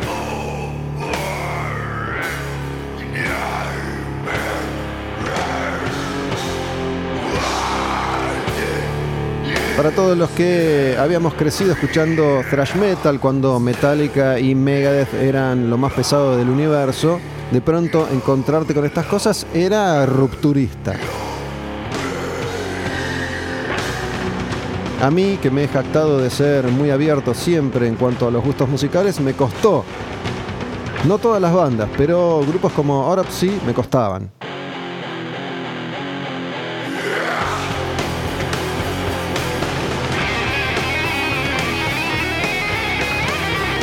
Sin embargo, hoy escucho esto y digo, al final era rock and roll.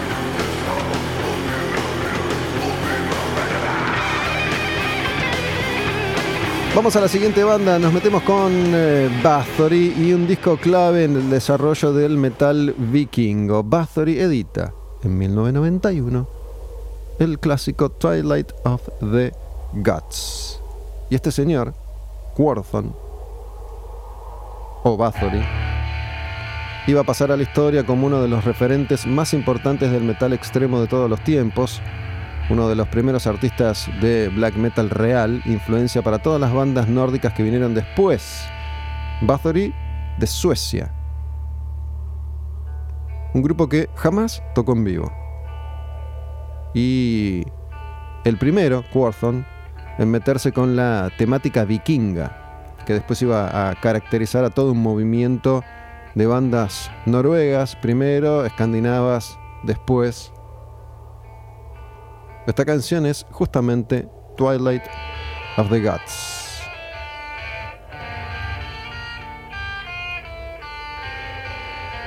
El viento, el bosque, lo áspero, el frío, la nieve, los dioses,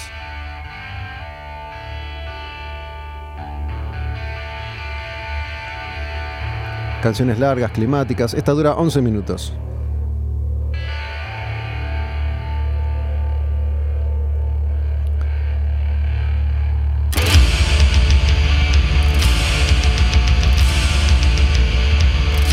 Bathory que había empezado siendo un grupo tipo Hellhammer, rudimentario, iba a ir perfeccionando su sonido orquestando las canciones, metiendo instrumentos entonces atípicos, arreglos diferentes.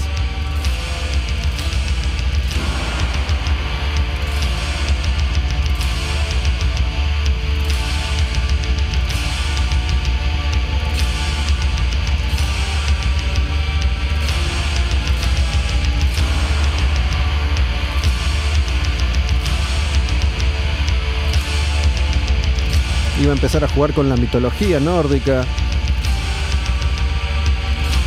con Odín justamente, Thor y los dioses de Asgard.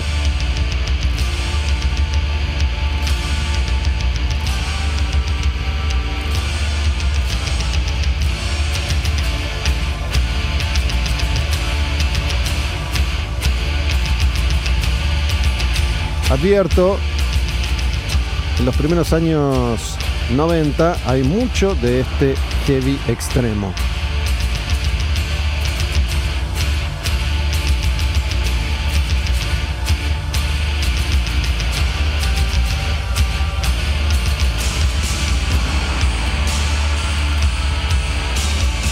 Esta otra canción del mismo disco de Bathory se llama Through Blood by Thunder. Twilight of the Gods, año 1991, y Quorthon dándole de comer a todos esos artistas que en Noruega muy atentamente estaban escuchando lo que él hacía para llevar ese concepto mucho más allá.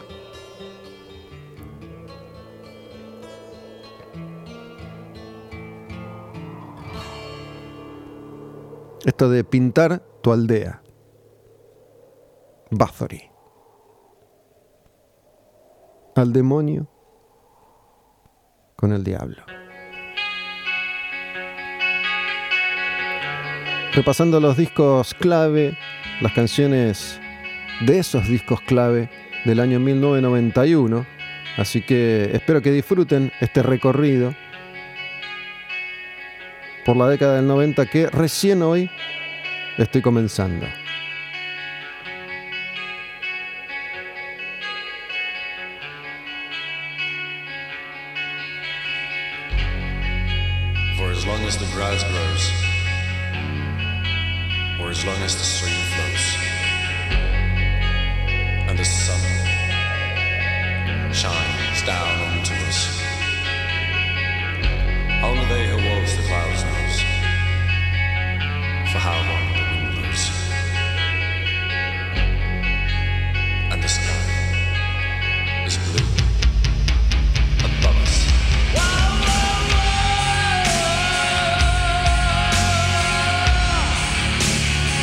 Que muchas veces era importante en ese entonces era que los grupos lograran una identidad, armar ahí su nicho. Ahora, si por ejemplo tenía que ver con lo gore, con las tripas y la sangre y los cadáveres putrefactos, incluso con lo escatológico, Bathory con el vikingaje, con lo nórdico, con el paganismo.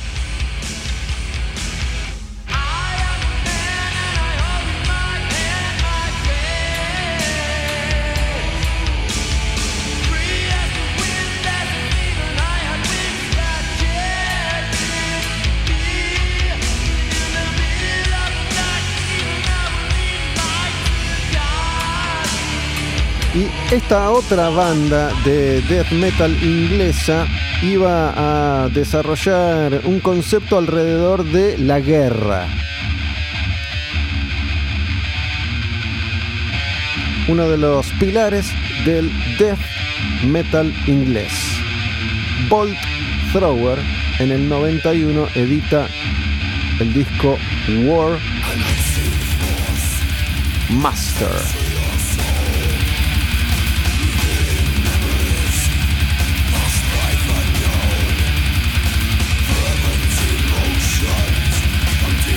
Poco a poco iba a ir eh, perfeccionando su sonido. Desde el death metal más rústico de los inicios, pasando por esta etapa intermedia hasta lograr un sonido ultra, ultra heavy, bien preciso y no tan veloz.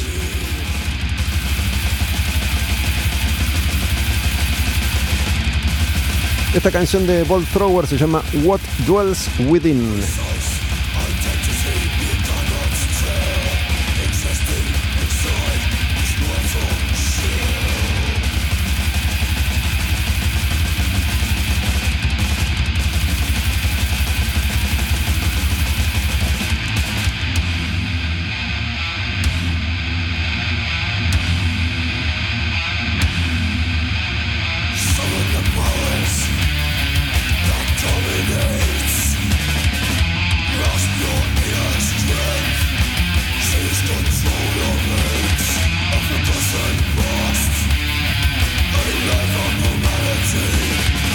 Este es un momento clave para el death metal, es un momento clave para ese sonido que funciona también como una especie de conexión entre el thrash y el black.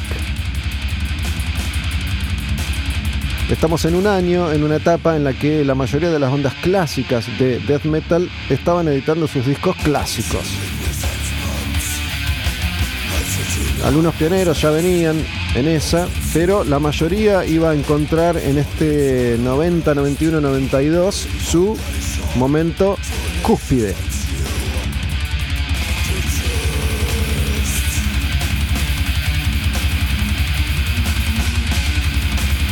Vamos con una más de Bolt Thrower, se llama Cenotaph, esta que también está en el disco War Master, maestro de la guerra, la temática que predomina en todos sus discos. Y esto, la marcha, como los tanques que vienen por ti, te van a aplastar, te van a avasallar.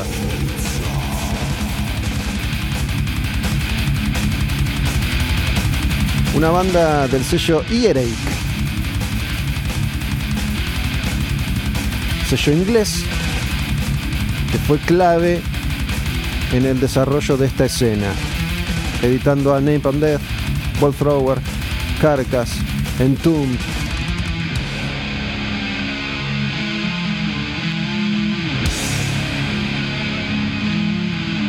Estamos haciendo un repaso por las canciones, los discos, los artistas del año 1991, comenzando un nuevo recorrido, esta vez por la década del 90. Anticipo, ya se los dije, acá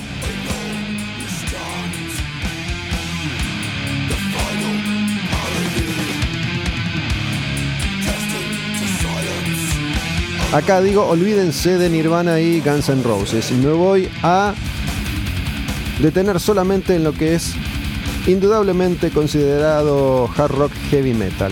Por eso sí va a estar el álbum negro de Metallica, pero no va a estar Blood Sugar Sex Magic de los Peppers. En esa época, en ese año, en ese momento, todo estaba más mezclado. Todo era considerado metal. Yo voy a hacer una distinción, además para que estos repasos no se hagan eternos, que ya suficientes canciones van a tener.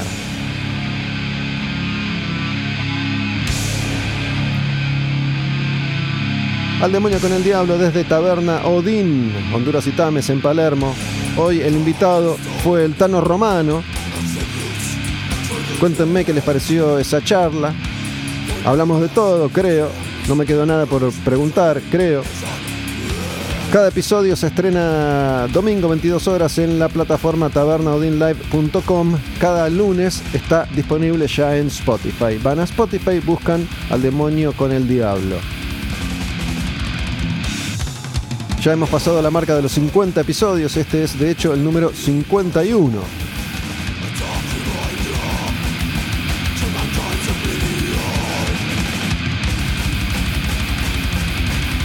La idea siempre de este proyecto fue, entre otras cosas, ir contando la historia del metal internacional y la historia del metal local. Por eso más que ir detrás de la novedad, vamos detrás de la leyenda. Del hada y el mago.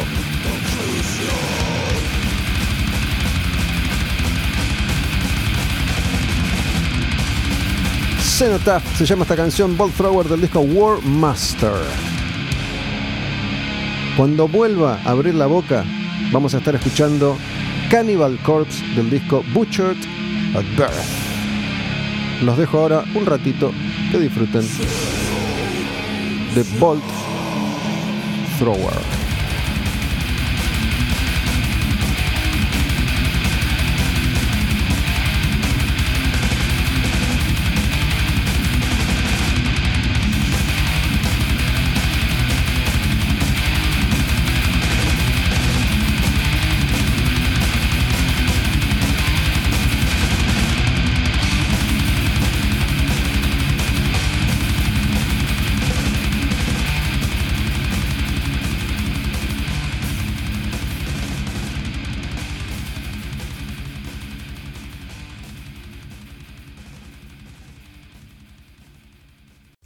Desde tabernaudinlive.com, la plataforma virtual del metal.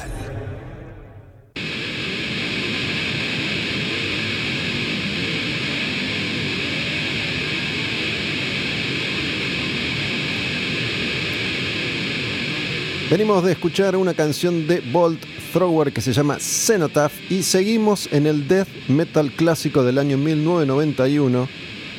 Esta canción se llama Midhook Sodomy y es de Cannibal Corpse del álbum Butchered at Birth.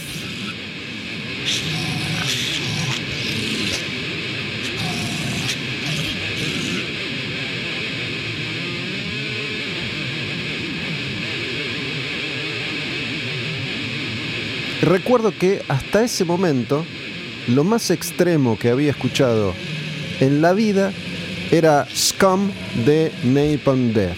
Y de pronto, un día, en una disquería a la que fui durante años, Jack Flash, en Belgrano, en una galería de Avenida Cabildo, escucho Cannibal Corpse.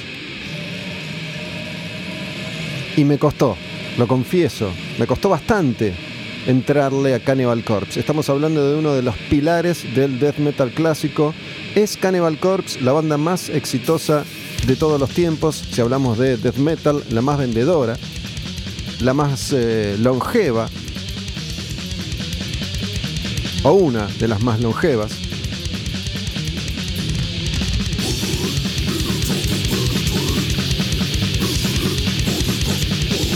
Y bueno, lo que primero chocaba era la voz de Chris Barnes, el cantante original de Cannibal Corpse y esto de intentar llevar lo gutural mucho más allá.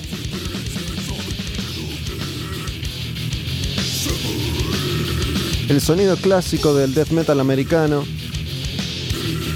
venía de la Florida, de los estudios Morrison y el productor Scott Burns. Muchas de las bandas eran de la Florida, Death, D-Side, Obituary, Morbid Angel, Massacre. Cannibal Corpse es de Buffalo, Nueva York.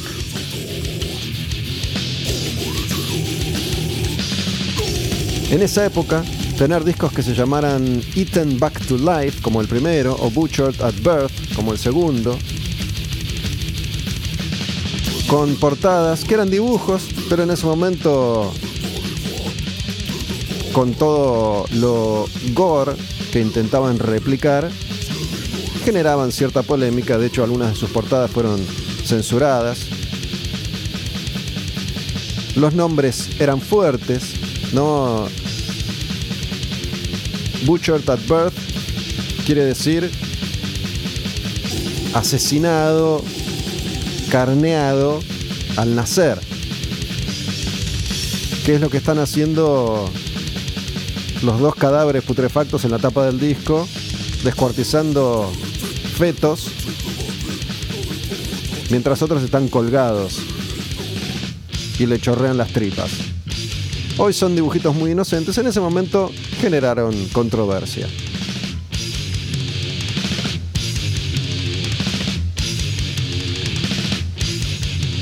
Y me acuerdo que yo iba muy seguido a esa disquería. Le mando un abrazo a Diego, su dueño, quien me atendió millones de veces.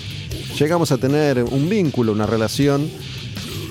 Ahí se había armado una especie de encuentro entre metaleros a principios de los 90.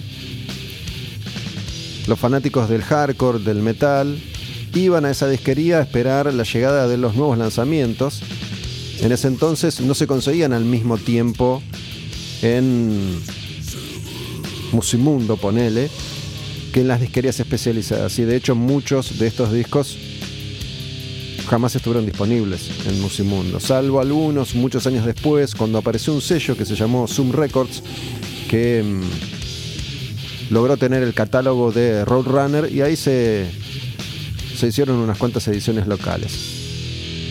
Pero bueno, yo conversaba con Diego y él me recomendaba todas estas bandas de death metal y a mí me costó, me costó. Con el tiempo, obviamente aprendí a apreciar, apreciar este sonido. Mi primer disco de Cannibal Corpse, el primero que tuve fue el tercero, el que viene después de este que se llama Tomb of the Mutilated y ya llegará en su momento. Ahora vamos a una canción más de este Butchered at Birth de Cannibal Corpse, en este caso se llama Gutted.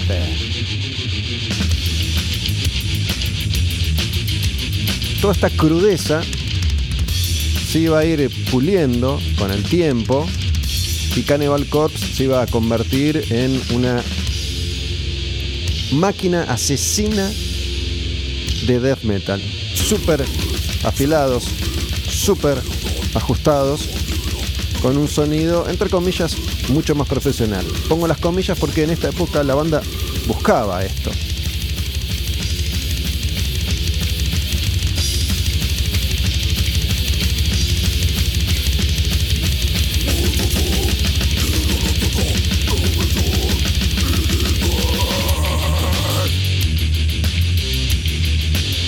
Me acuerdo además, increíblemente, en un momento Cannibal Corpse vino con D-Side a la Argentina y tocaron en obras. Aunque usted no lo crea, estas dos bandas llenaron obras. Estamos hablando de bandas de death metal extremo en ese momento, mediados de los 90.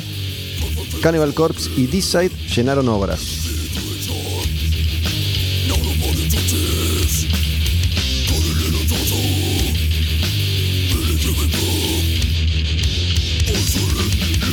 Repito, ya que estamos haciendo este repaso por los lanzamientos más importantes del año 1991, que este es un año clave para el death metal clásico. Estos años lo fueron. 90, 91, 92. Después iba a empezar a asomar su ugly head el black metal. Y me acuerdo que atravesé la misma circunstancia.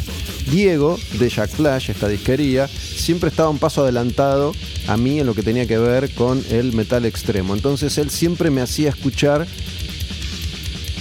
eso que era más extremo aún que lo anterior. Y a mí me costaba. Me acuerdo que me hizo escuchar Mayhem, me hizo escuchar Bursum, me hizo escuchar Emperor, Immortal. Y a mí me costaba, no me entraba, no me gustaba. Con el tiempo, obviamente, uno de alguna manera evoluciona. Y vamos a pasar de un clásico del death metal a otro, porque en este 1991 sale uno de los discos más importantes en la historia del death metal británico. Habíamos escuchado ya a Bolt Thrower hace un ratito, pero este es el tercer disco de Carcass. Se llama Necroticism, The Canting the Insalubrious. Y como hace un ratito les decía que Bolt Thrower había encontrado en la temática bélica algo para destacarse y distinguirse, Carcass en sus inicios hizo lo mismo con eh, la data que Jeff Walker, bajista y cantante, compositor de las letras, encontraba en libros de medicina, de medicina forense, de autopsias. Las tapas de sus primeros discos eran collages con pedazos de cadáveres. En este caso no eran dibujos, sino que eran piernas, brazos, cabezas, órganos reales.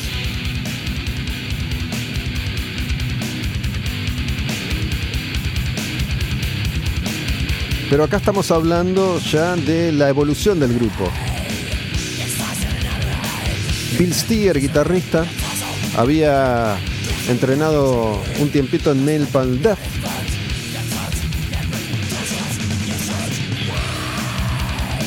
Y después de dos discos ultra, ultra rabiosos, Carcass empieza a profesionalizarse, digamos, a tener pretensiones un poco más elaboradas. Y de hecho el grupo iba a cambiar notablemente, volviéndose una banda muy melódica después.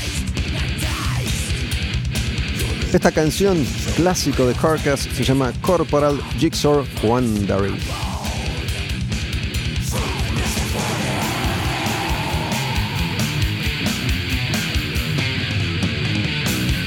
Los sellos discográficos también eran una parte muy importante de las escenas. Cannibal Corpse estaba en eh, Roadrunner, Bolt Thrower y Carcass en ERA.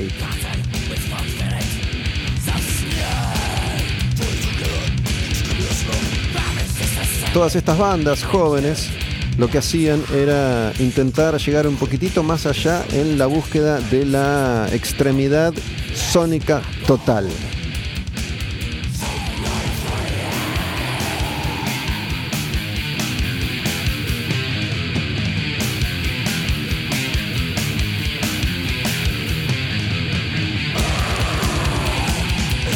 Este es otro de los grandes clásicos de ese disco. Estamos con Carcass y Necroticism de Canting the Insalubrious. Esta se llama Incarnated Solvent Abuse. Y mm, este disco contiene pasajes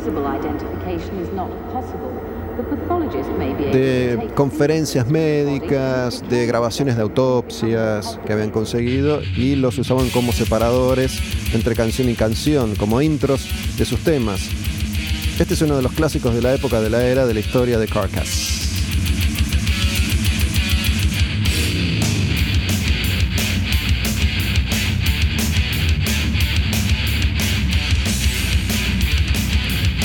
Muchas veces lo extremo pasaba por el sonido más que por la construcción de las canciones.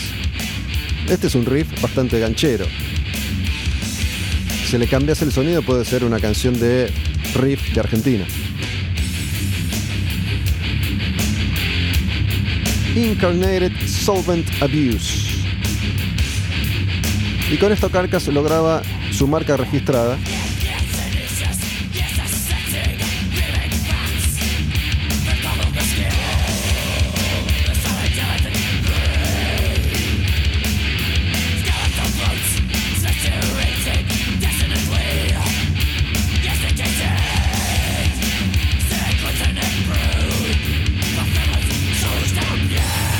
y Carcass lograba así imponerse como uno de los grandes de la escena.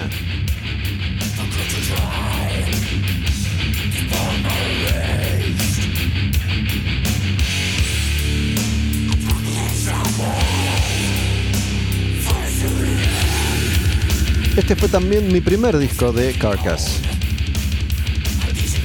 Muchas veces mi recorrido era así. Compraba el último, después iba comprando los que venían posteriormente y más tarde regresaba al principio, yendo a los primeros discos. Los primeros de Carcass, Rick of Putrefaction y Symphonies of Sickness, se me hacían muy difíciles en ese momento. Ya este me parecía otra cosa, más interesante. Pero bueno, si yo les vengo hablando de jóvenes que, sobre todo en algunos países europeos, Gran Bretaña, Holanda, Suecia sobre todo, iban buscando superar a las bandas más pesadas hasta entonces, Metallica, Slayer, Merciful Fate, Venom.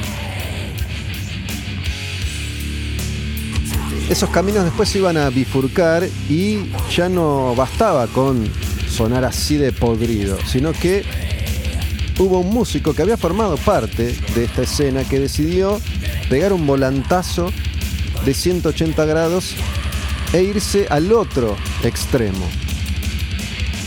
Me refiero a Lee Dorian, que había cantado algunas canciones de ese Scum de Napalm Death, y después de bajarse de la banda más rápida de la historia hasta ese momento, de la banda más podrida del grindcore, arma un proyecto absolutamente distinto, que es esta banda que se llama Cathedral, que en el 91 edita su disco debut Forest of Equilibrium, también por Earache, y en aquel entonces Lee Dorian dijo, fanático del Doom, fanático de Sabbath, pero también de Pentagram, de Saint Vitus, de todas esas bandas del Doom Under, dijo, después de Napalm,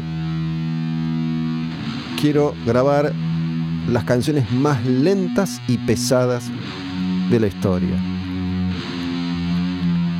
Esta se llama Picture of Beauty and Innocence.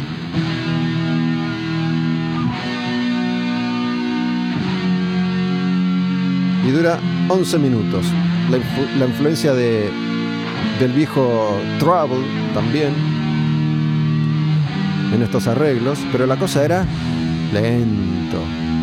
El arte de tapa es maravilloso.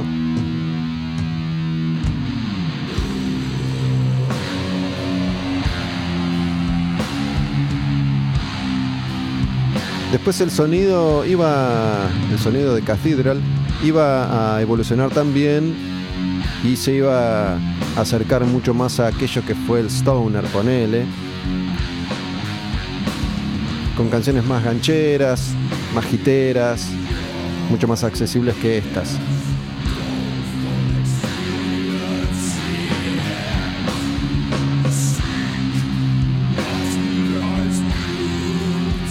De hecho, Lee Dorian tiene un sello discográfico desde entonces que se llama Rise Above y es uno de los sellos que ha dedicado su historia a la difusión de todo este tipo de artistas más rockeros psicodélicos.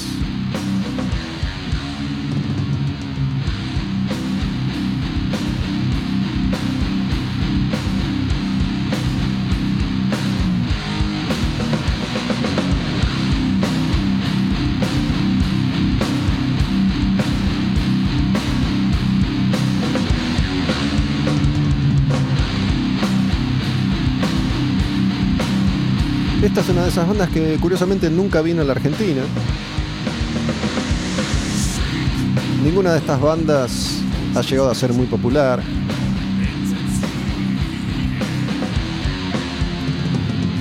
Pero bueno, Lee Dorian a esta altura es toda una leyenda y Cathedral uno de los grandes grupos de la historia de este sonido.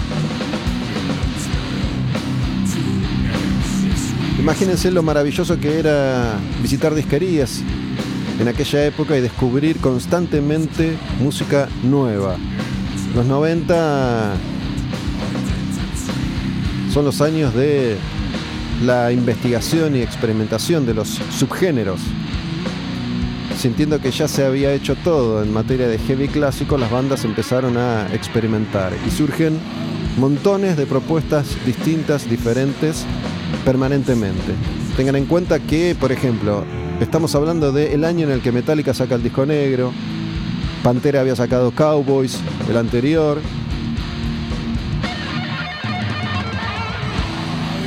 Megadeth venía de Rust in Peace y empezaba a pensar en Countdown to Extinction.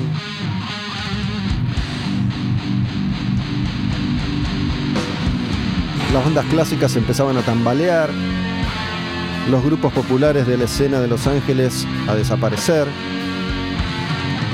Este año, 91, en el que Cathedral sacaba su primer disco, Nirvana editaba Nevermind, Pearl Jam, Ten, Los Peppers, Blood Sugar. Había de todo.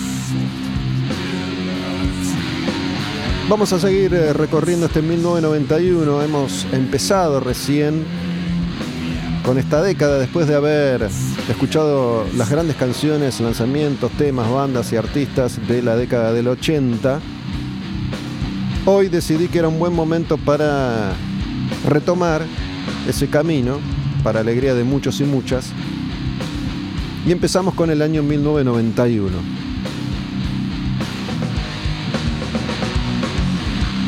Queda muchísima música por delante hasta llegar al año 2000. Así que paciencia. Repito, lo mismo que dije al comienzo de este El Demonio con el Diablo, que tuvo al Tano Romano como invitado, que esta vez he decidido dejar todo aquello que no es heavy metal de lado. En los 80 incluía Guns N' Roses, esta vez no. Incluía Nirvana, esta vez no. Si no es heavy, no estará en este repaso. No van a estar los Peppers, no va a estar Primus. Muchas de esas bandas que entonces estaban dentro de la bolsa de lo que era el rock pesado, preferí dejarlas afuera. Y tampoco voy a ir con la data muy oscura ni con la data muy under. Eso lo reservo tal vez para otras ocasiones en las que haga hincapié en esos grupos que en estos informes no van a aparecer. Todos los domingos estreno 22 horas un nuevo al demonio con el diablo desde tabernaodinlive.com. Cada lunes se suben esos episodios a Spotify, ahí tienen todos los anteriores para escuchar.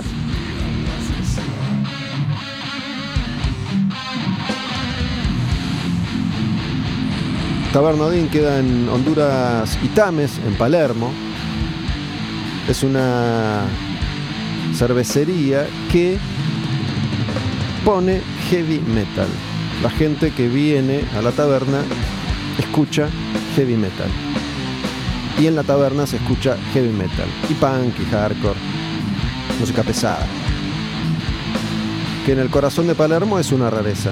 Digámoslo. Redes sociales Taberna Odin Live, Taberna Odin, Olmedo Gus.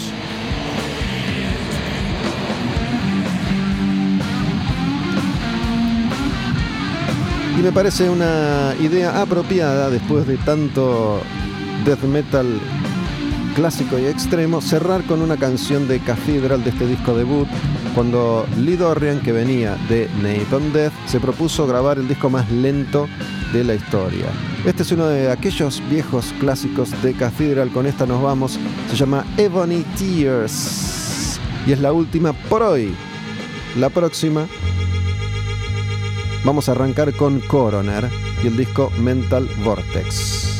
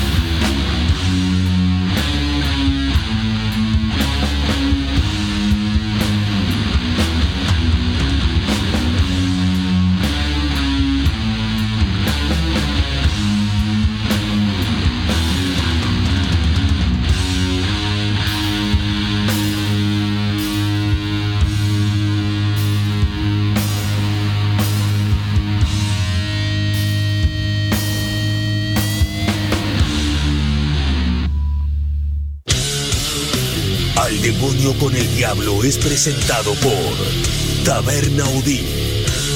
Puro heavy metal.